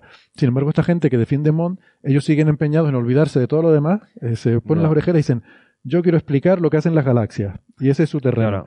Explicar la rotación galáctica. Es que a veces Mon parece que ajuste mejor que la materia oscura común, digamos. Pero la curva de rotación de las galaxias solamente. Mm. Entonces se centra en eso y dice, no, pero es que Mon lo ajusta mejor. Sí, pero todo lo demás el resto de la cosmología no lo explicas. Claro, el, este tipo de ideas podrían ser correctas junto con la materia oscura. Es decir, cuando hablamos de materia oscura a nivel cósmica, estamos hablando de una cosa muy distinta a cuando hablamos de materia oscura a nivel galáctica, ¿no? Mm. Eh, incluso en cúmulos galácticos. La teoría Mond falla completamente en cúmulos. Eh, eh, cualquier objeto de un tamaño relativamente más grande que una galaxia, este tipo de modificaciones de la gravedad falla radicalmente. Mm. Pero a escala galáctica, sí podría ser. O sea, ¿por qué no? Podría ser que hubiera algún tipo de modificación de la gravedad a escala galáctica que acompañara a la materia oscura, ¿no? Entonces, la mayor parte de los defensores de Mond y de, las teorías de gravedad alternativa considera que a escala cósmica hay algo más allá de Mond, pero que a escala galáctica gran parte se explica con Entonces, en este artículo, bueno, hay varias eh, señales, características, predicciones, entre comillas, de la teoría Mond, y una de ellas es una curva que se llama la curva RAR, eh, que es una curva que está defendiendo mucha gente, porque es una curva, una curva muy típica de la mayor parte de las galaxias elípticas, y, y que, bueno, eh, fue descubierta por gente que propugna estas gravedades alternativas. Entonces ellos lo reivindican como un éxito de su teoría. Lo que pasa es que ya hay varios ejemplos de galaxias que se salen fuera de esta curva y este es uno de ellos. O sea, eh, este esta galaxia Mark 1216 eh, es una galaxia que tiene una curva eh, de aceleración gravitacional radial, una curva esta RAR, pues completamente diferente a la predicción de la Triamond. Es decir, lo que nos está diciendo es que hay galaxias en las que además de MON tienes que incluir materia oscura. Si tú defiendes las ideas de gravedad modificada, tú tienes, tú dices, la mayoría de las galaxias se explican solo con gravedad modificada. Pero hay algunas galaxias en las que tengo que añadir un poquito de materia oscura. Por supuesto, en cúmulo galáctico y a nivel cósmico necesito materia oscura pero mantengo la idea de Mond, ¿no? Entonces, es un artículo que claramente va en contra de, la idea Mond y que exige, incluso si tú eh, te planteas explicar esa curva de rotación galáctica eh, solamente con este tipo de modificación de la, de la gravedad, necesitas añadir sí o sí eh, materia oscura. Mm. Sí, eso, es interesante porque es cierto que la mayor parte de la gente que defiende teorías de gravedad alternativa, como el propio Milgrom, que es el gran pope de, las teorías Mon, ya eh, admiten la existencia de una forma de materia oscura, pero como dice Francis, a nivel cosmológico. O sea, para las cosas muy grandes sí hay una, una materia oscura. Lo que pasa es que dicen que, bueno, que no hay tanta, que no hay tanta como, como dicen los demás, ¿no? Eh, eh, los, únicos que, pero luego hay un grupo que está encabezado yo creo por Stacy McGo, es el más mediático, que dice que no, que ni eso. Eso y los internautas. O sea, toda la gente con la que... Yo, yo, no, yo no sé tú, Francis, pero a mí es que se me ponen muy pesados en redes sociales y en tal con, con la cosa de... de sí, es que... son radicales también, ¿no? No hay materia oscura en ningún sitio. O sea, cuando hasta el propio Milgrom eh, ya admite una materia yo me encuentro con que hay gente que piensa que la materia oscura es una predicción de la teoría y que no la hemos visto nunca. O sea, como que no se ha confirmado. Cuando en realidad es absolutamente lo contrario. Es una explicación a observaciones que sin la materia oscura no se pueden explicar. O sea, es un intento de explicar algo que vemos que está ocurriendo. Pero hay gente que piensa lo contrario. O sea, o sea, será algún fallo de divulgación o algo así, pero me encuentro gente que piensa eso, que es algo como hipótesis de los científicos, pero que no saben encontrar ninguna prueba de que exista. Hmm. Y es al revés. O sea, es, sabemos que existe, pero no sabemos qué teoría la explicaría. Sí, y además lo que no tenemos es una teoría microscópica, ¿vale? Esto es un objeto macroscópico y de muchos objetos mm. macroscópicos no tenemos explicación microscópica. Entonces no sabemos eh, la energía oscura, la expansión acelerada reciente, entre comillas. Hay mucha gente que no le gusta la palabra reciente a referirse a los últimos 5.000, 6.000 millones de años, pero bueno. Es como frío caliente. es igual que frío caliente. Eh, no tenemos una explicación microscópica de la energía oscura y no tenemos una explicación microscópica de la materia oscura. Entonces, podrían ser los agujeros negros que estudia Héctor, Héctor Vives. Vives. Eh, Estoy en pausa en eso, pero seguiría, sí. Partículas fundamentales, mm, eh, de tipo, yo que sé, acción, de tipo WIM, mm. eh, es que no sabemos, no tenemos ni idea, la estamos buscando. Entonces, cuando la encontremos diremos, mira, la hemos encontrado. Pero hasta que no la encontremos, lo que tenemos es que, pero está ahí. O sea, es una cosa que tú ves, ¿vale? O sea, que tú no entiendas eh, cuál es la física íntima de un proceso, no significa que una cosa que tienes delante, tienes la pared delante. Pues la pared la tienes. Ahora tú no sabes cuál es la estructura de los materiales que forman la pared que tienes ahora mismo delante. Y tendrías que hacer un agujero en la pared y, observar qué materiales, qué tipo de cemento, ladrillo, etcétera tiene. Pero solo viendo la pared por fuera no sabes que, de qué está hecha. Pero sí ves una pared. Mm. Entonces, la materia oscura tenemos mapas, sobre todo en, grandes eh, cúmulos galácticos, mm. de una distribución, gracias a lentes gravitacionales, eh, de una distribución de materia oscura con una forma que es como una especie de nube, zonas más densas, zonas menos densas, y que la vemos perfectamente, está ahí. Hmm. O sea, eh, y, es completamente independiente de la, de la situación de la, de la materia ordinaria que vemos en esas regiones, ¿no? Eh, eso está fuera de toda duda. Pero bueno, en cualquier caso, a mí este artículo me ha llamado la atención por eso, porque va en contra de la teoría Mon, hmm. que yo soy de los que está en contra, eh, pero es verdad que la teoría Mon está claramente eh, de capa caída y que cuando fallezca Milgrom y cuando fallezca McGo, pues la gente se olvidará de, de, de, estas teorías alternativas porque no, no se sostienen, fundamentalmente porque los físicos somos inútiles y no hemos sido capaces de sostenerla. ¿Vale? O sea, eh, lo maravilloso de la teoría de Einstein, de la teoría de la gravitación de Einstein, es que es muy difícil tocarla. Es muy, muy difícil tocar la teoría de Einstein sin que se derrumbe el edificio. Entonces, eh, encontrar, decir, mira, pues me, me, cargo Galileo, venga, me cargo Galileo y monto una nueva teoría de la gravitación. Nadie ha sido capaz. O sea, si un chaval joven que nos está escuchando se le ocurre cómo hacerlo, es decir, cómo cargarse a Galileo y sostener los últimos 400 años de observaciones del universo y de la Tierra, sostenerlas con una nueva teoría, chapó, le darán el premio Nobel. Pero es que no es verdad, es que nadie ha sido capaz de hacer eso. Entonces, puede modificarlo súper pequeñísimo en circunstancias súper extrañas. Entonces, una cosa tan obvia como esa pared que tenemos delante, que es la materia oscura que vemos constantemente, es prácticamente imposible eh, de explicar eh, modificando la gravedad eh, si no es por la existencia de una fuente de energía que es la que está sosteniendo eso.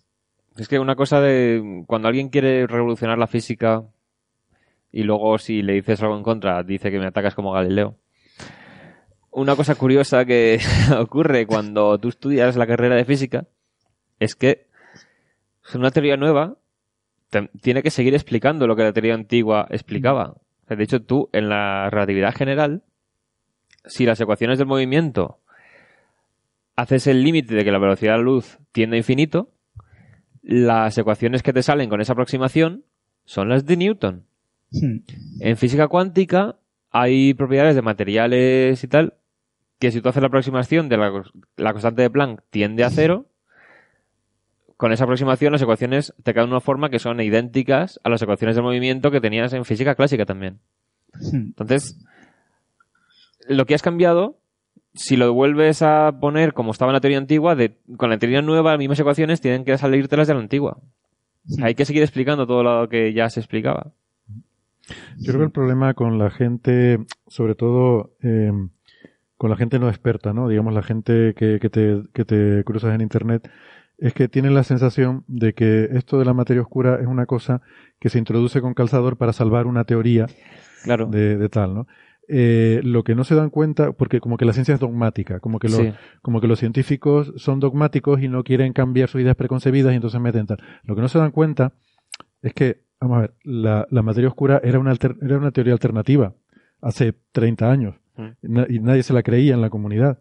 Eh, tuvo que venir gente con evidencias claras y contundentes sobre la mesa para que la gente empezara a creérselas. O sea, no es que de repente se abrazara la materia oscura porque mm, lo había dicho un pope. De hecho, fue gente, es que, es más, uno, uno de los grandes, eh, digamos, de, las personas que estableció la materia oscura como algo solitar, es que era incluso una mujer. o sea, que, que, con eso ya lo digo todo. Los años 70. A ver. Que más bueno, Vera Rubin es la, la maestra, digamos, la, la, madre de las ideas de Van Gogh. Eh, Stacy McGough es el gran alumno de, de, Vera Rubin. Vera Rubin no recibió el premio Nobel fundamentalmente eh, por sus ideas eh, a favor de Montt de modificaciones de la gravedad. ¿no? Ella, desafortunadamente, ella siempre vendió que ella había demostrado que Galileo estaba equivocado. Y, y, eso a mucha gente le molestó muchísimo, ¿eh? O sea, mucha gente dijo, mira, perdona señora, pero usted será muy famosa y, y, y, será maravillosa, pero usted no puede decir que usted está diciendo esto hasta que tenga el Nobel. Cuando le den el Nobel, Haga como, como Watson, como, como todos los demás. todos los Nobel, que puede decir usted lo que usted quiera, porque ya tiene el Nobel, pero no pida que le demos el Nobel, que la eh, nominemos como candidata al Nobel, diciendo esas cosas que está usted diciendo. Ah, por eso no lo sabía, fíjate, las ironías. No lo sabía, tampoco. Mm. Curioso. Eso mucha gente no lo cuenta porque da como vergüenza contarlo, pero bueno, es así. Ahora va a haber un telescopio, ¿no? Que se llama Vera Rubin, ¿no? El LST, uno de estos, ¿no? Sí, pues eso, justo hoy en el almuerzo me lo dijeron, que lo iban a renombrar. Habían hecho la propuesta de que lo renombrasen. Mm. Es que es LSST. es que el es horrible. Large Synoptic Survey Telescope. Ese es verdad, hay que poner... Ese telescopio va a ser súper importante. Súper, súper importante. Lo que decíamos antes de la Time Domain Astronomy, esto de ver todo el cielo todo el tiempo, este lo va a hacer. O sea, este va a ser el telescopio que va a ver todos los satélites de Elon Musk continuamente. ¿Vale? y tiene un nombre horrible, pero en español es doblemente horrible. Porque aparte de llamarse LSST, es que cuando te refieras a él y le pongas el artículo, el, el, el LSST. El LSST. Y como Parece que está, parece una droga de diseño, ¿eh? Hay que decir, el LSST-S. Eso, eso, te iba a decir. Que... Es mejor llamarlo telescopio Rubin y ya está. Claramente, claramente. Queda más simpático. ¿Dónde a parar? Pues bueno. el, son ideas. Lo pasa eso que, eh, claro, mmm, es políticamente incorrecto para mucha gente en Internet decir este tipo de cosas, etcétera. Mm. Pero lo cierto es que la teoría Mon está completamente hundida, como ha comentado Héctor, eh, Héctor Socas hace un momento. Eh, lleva muchos años muy mal, pero mm, sigue vendiendo. O sea, eh, es noticiable. A la gente le encanta que se reivindique cosas Pero porque todo lo que lleve la contraria parece que gusta. Sí. sí, sí. De todas formas, o sea, con el tema de Mont, por ejemplo, o sea, este es un caso. En el paper este también hay resultados interesantes para teorías más convencionales de materia oscura. Porque lo que se ha hecho es medir el perfil de densidad del halo de la galaxia a base de las observaciones de rayos X.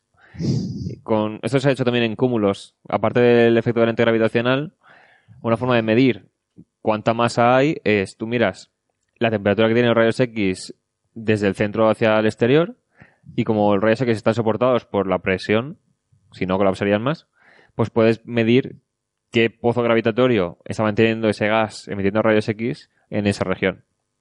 Entonces, hay teorías de materia oscura, de partículas subatómicas y tal, que predicen que podrían interaccionar entre ellas, de, o sea, muy débilmente, pero de alguna interacción sí que habría. Entonces, eso podría modificar la zona central del perfil de densidad.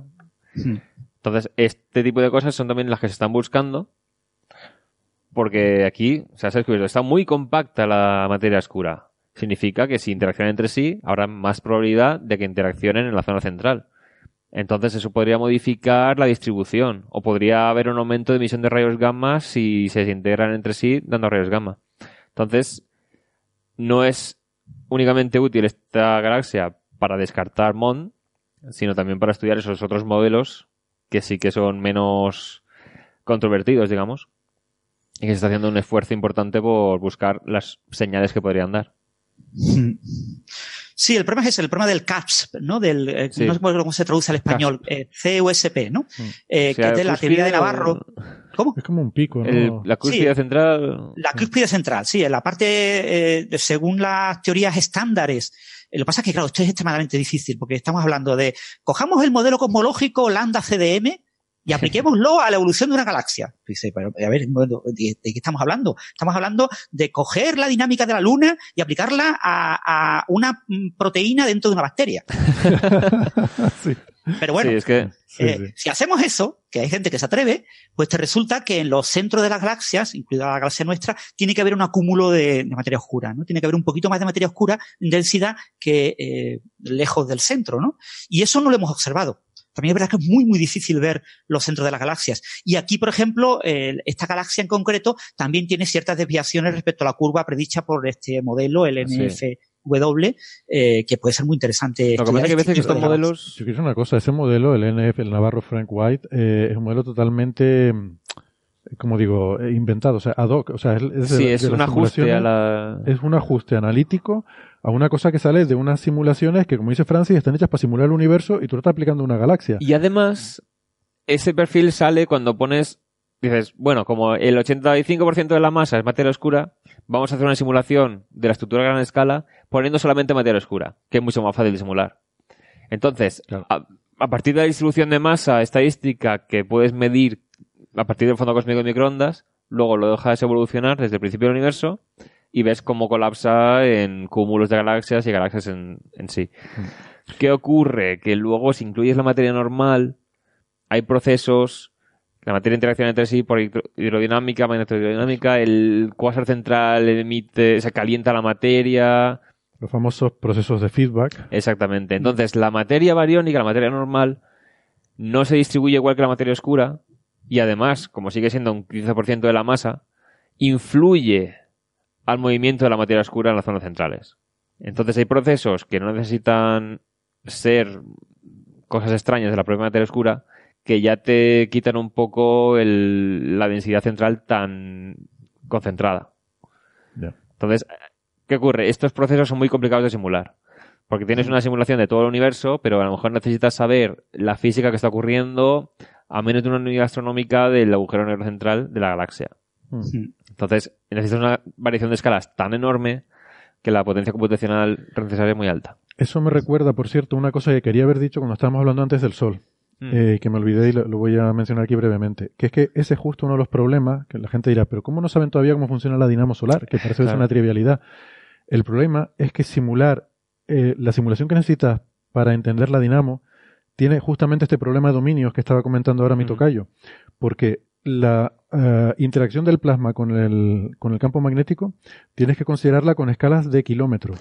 Claro. ¿Vale? Por las escalas de difusión. Y si, tienes que llegar a escalas de kilómetros, si no, vas a estar artificialmente difundiendo el campo magnético y evitando que colapsen estructuras que existirían.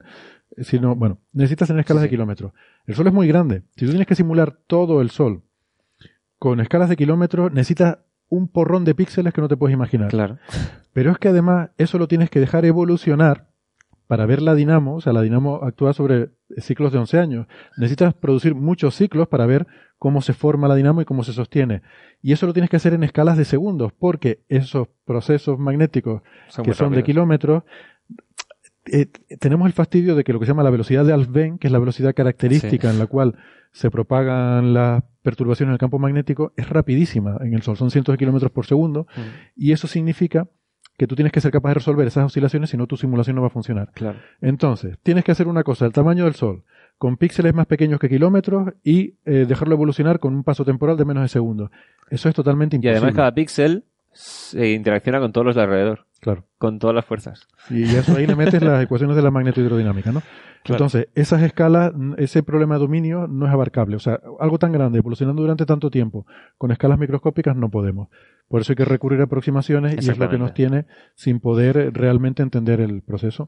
Y en el fondo, aunque sea otra cosa totalmente diferente, es lo que pasa también en estas simulaciones de feedback galáctico, que no puede simular todos los procesos porque la, el acoplamiento de escalas es, brutal. Eh, cosas muy grandes con cosas muy pequeñas y no, no puede simular. Entonces, algunos de los problemas de la materia oscura que se citan como cosas a resolver, eh, a ver, básicamente lo que tienes es que una simulación con unas aproximaciones hechas en el modelo para poder computar, te da unos resultados que no es lo que se observa.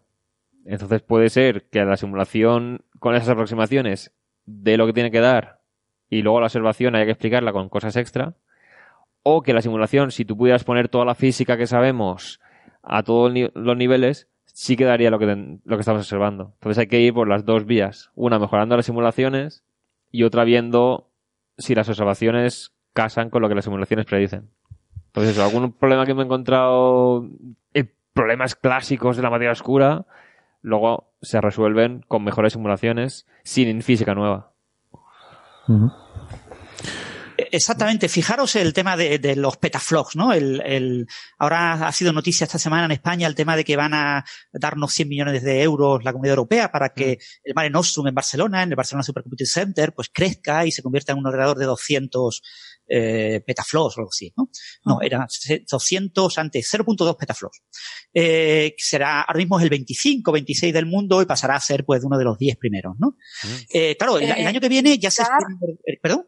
Indicar a los oyentes que, un eh, que eh, petaflow se, se, refiere un poco a operaciones en coma flotante que puede realizar por segundo.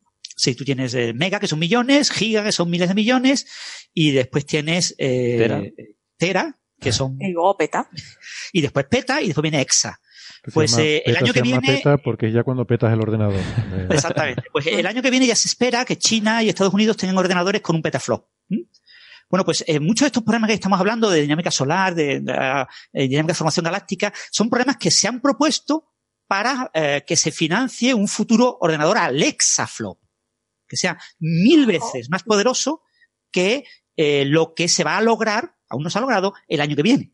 O sea, que fijaros el, eh, pero claro, esto se puede lograr pues en unos 10 años. Entonces, eh, probablemente cuando esta conversación la tengamos en el Coffee Break eh, en el año 2029, pues hablaremos de manera completamente distinta. Fíjate lo torpes que éramos, las dudas que teníamos y ahora se resuelve todo, como dice Héctor Vives, sin necesidad de aplicar nueva física. Con la física de siempre se entiende todo perfectamente. Qué torpes éramos. Y a la vez ah, tendremos conversaciones sobre la frustración de los físicos porque toda la física que conocemos funciona bien, pero sabemos que está mal a algunos niveles. No, sería más frustrante, sería más frustrante si estuviera todo bien. Claro, claro, eso está pasando con algunas cosas que no detectamos cosas nuevas que choquen contra nuestras teorías de modelo estándar, pero a la vez sabemos que el modelo estándar tiene cosas mal. Sí, sí, pero eso, pero eso está, eh, por lo menos te da la esperanza, pero, pero si encima, si, Claro, pero no sabes por dónde hay que tirar para mejorarlo. No, lo, lo feo de asunto seremos nosotros los informáticos, porque diremos, hay estos informáticos del futuro que ya no optimizan procesos, vaya torpes, ya no lo necesitan, ya no se ocupan, no hacen código bueno. Pero ya, no se optimiza. ahí. Pero a lo mejor, a lo mejor son IAs lo que hacen los, los programas en el futuro. Ya ni, ni humanos haciéndolos. Sí, habrá inteligencias artificiales que lo directamente lo, en tiempo real. Todo black box que no sabremos ni lo que está pasando en el modelo. Aún así, aún así estaremos despotricando como un viejo en una obra. había un... ¿Os, acordáis de la película esta de Arrival? Mm. Sí. Mm. Pues había un, un relato del mismo libro donde estaba el relato de que inspiró la película, que era la ciencia del futuro, consistía en que los científicos estaban tratando de... O sea, estaban la inteligencia artificial ya había superado a la humana y estaba haciendo su ciencia y los humanos estaban tratando de, hacer una valoración descriptiva de los procesos que las máquinas ya, o sea, nosotros necesitamos simplificar para entender qué está pasando. Las máquinas ya lo metían todo a la física y seguían para adelante. Y la ciencia era como un intento de describir lo que ya décadas antes las máquinas habían resuelto. Qué bueno, como una especie de divulgación de las máquinas. Sí, sí, sí, era entender lo que ya había resuelto la inteligencia artificial. Pues fíjate, explicándole la mecánica cuántica a cualquiera cuesta mucho trabajo porque claro, claro. te aleja mucho de la intuición. Imagínate algo que sea equivalente a la mecánica cuántica respecto a la mecánica cuántica, ¿no? Uno tratando de entender, usando el lenguaje de la mecánica cuántica que medio entiende, eh, esa super cuántica eh, artificiales superpoderosas, ¿no? La verdad es que eh, es aterrador, pero bueno, puede que sea el futuro. Veremos. Esperemos que no. Porque si no va a haber pocos estudiantes que puedan estudiar ciencia. Al final la ciencia se convertirá en. sí, sí, sí. En este relato ya, o sea, los científicos ya eran más historiadores que otra cosa. Mm. Y con esa crisis existencial a todos los oyentes. Sí, ya. bueno, pues nada. a dormir. Terminamos con la agenda cultural de la semana. Eh, se ha publicado el programa de Naucas, eh, mm, de Naucas Bilbao. será en septiembre. Por allí nos vemos. Francis. No sé si puedo ir. Yo estuve todos los que conocía todos diciendo, voy a estar en Naucas y yo no sé si puedo ir. Yo en el programa provisional actúo el viernes por la tarde, Héctor actúa el viernes por la mañana, ¿no? Héctor Socas. sí. bueno, no sé si actuar es la palabra adecuada, pero. Sí, en Naucas sí. Creo que me Os estoy imaginando con chistera. bueno, casi, casi, hombre.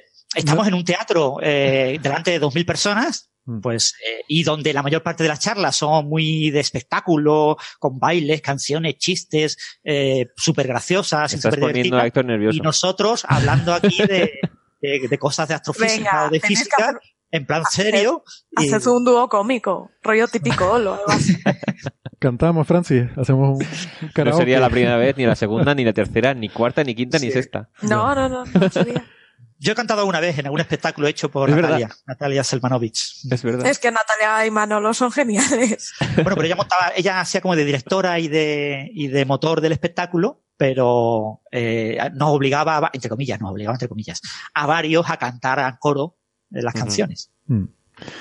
Eh, bueno, me, envían por aquí, que lo, estoy viendo ahora, me, piden que por favor eh, mencione que en Barcelona el 5 de julio es el Splashdown Festival. Es verdad. Festival del Cosmos y la Exploración Espacial. Y, pues, pues nada, que será en Barcelona, sí, el, el 5 de, del 5 al 7 de julio. Em, aquí en el Museo del Cosmos, la semana que viene, el viernes, tenemos una tertulia con Enrique Pallé. Sobre, esto todavía no se ha anunciado, así que es primicia para los eh, oyentes.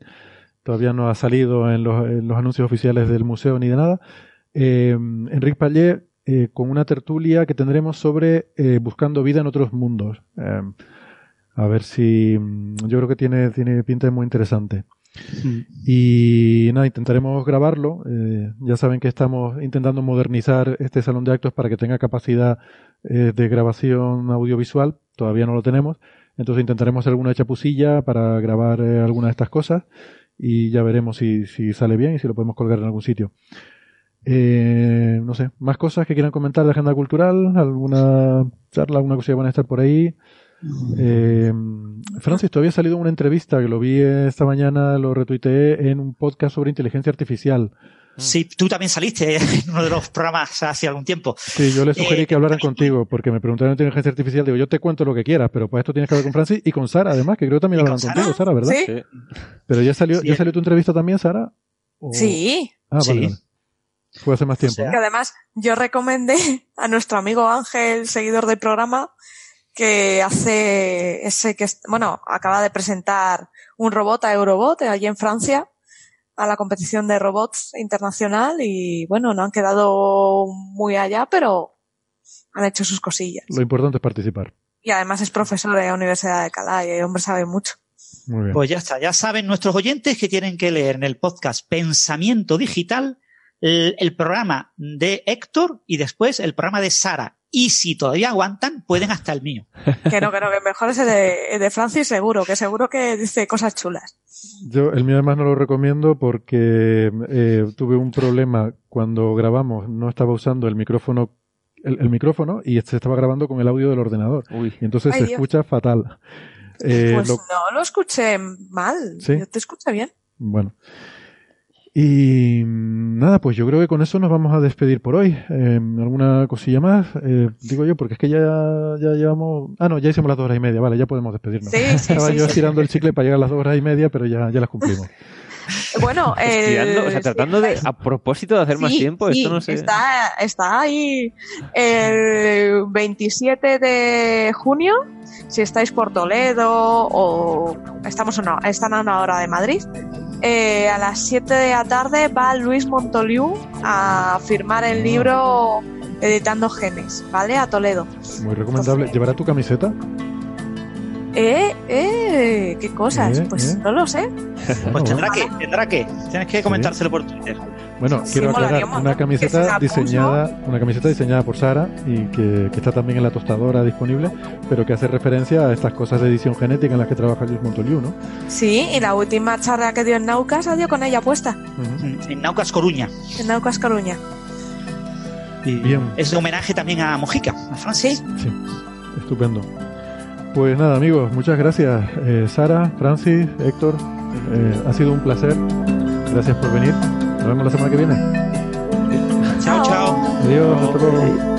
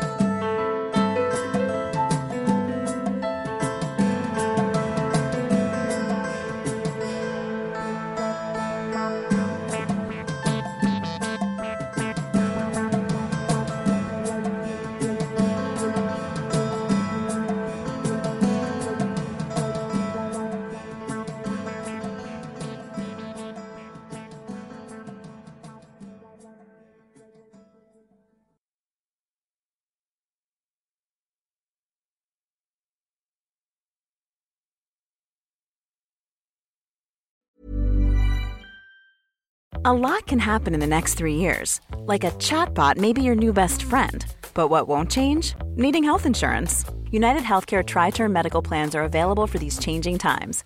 Underwritten by Golden Rule Insurance Company, they offer budget friendly, flexible coverage for people who are in between jobs or missed open enrollment. The plans last nearly three years in some states, with access to a nationwide network of doctors and hospitals. So, for whatever tomorrow brings, United Healthcare Tri Term Medical Plans may be for you. Learn more at uh1.com.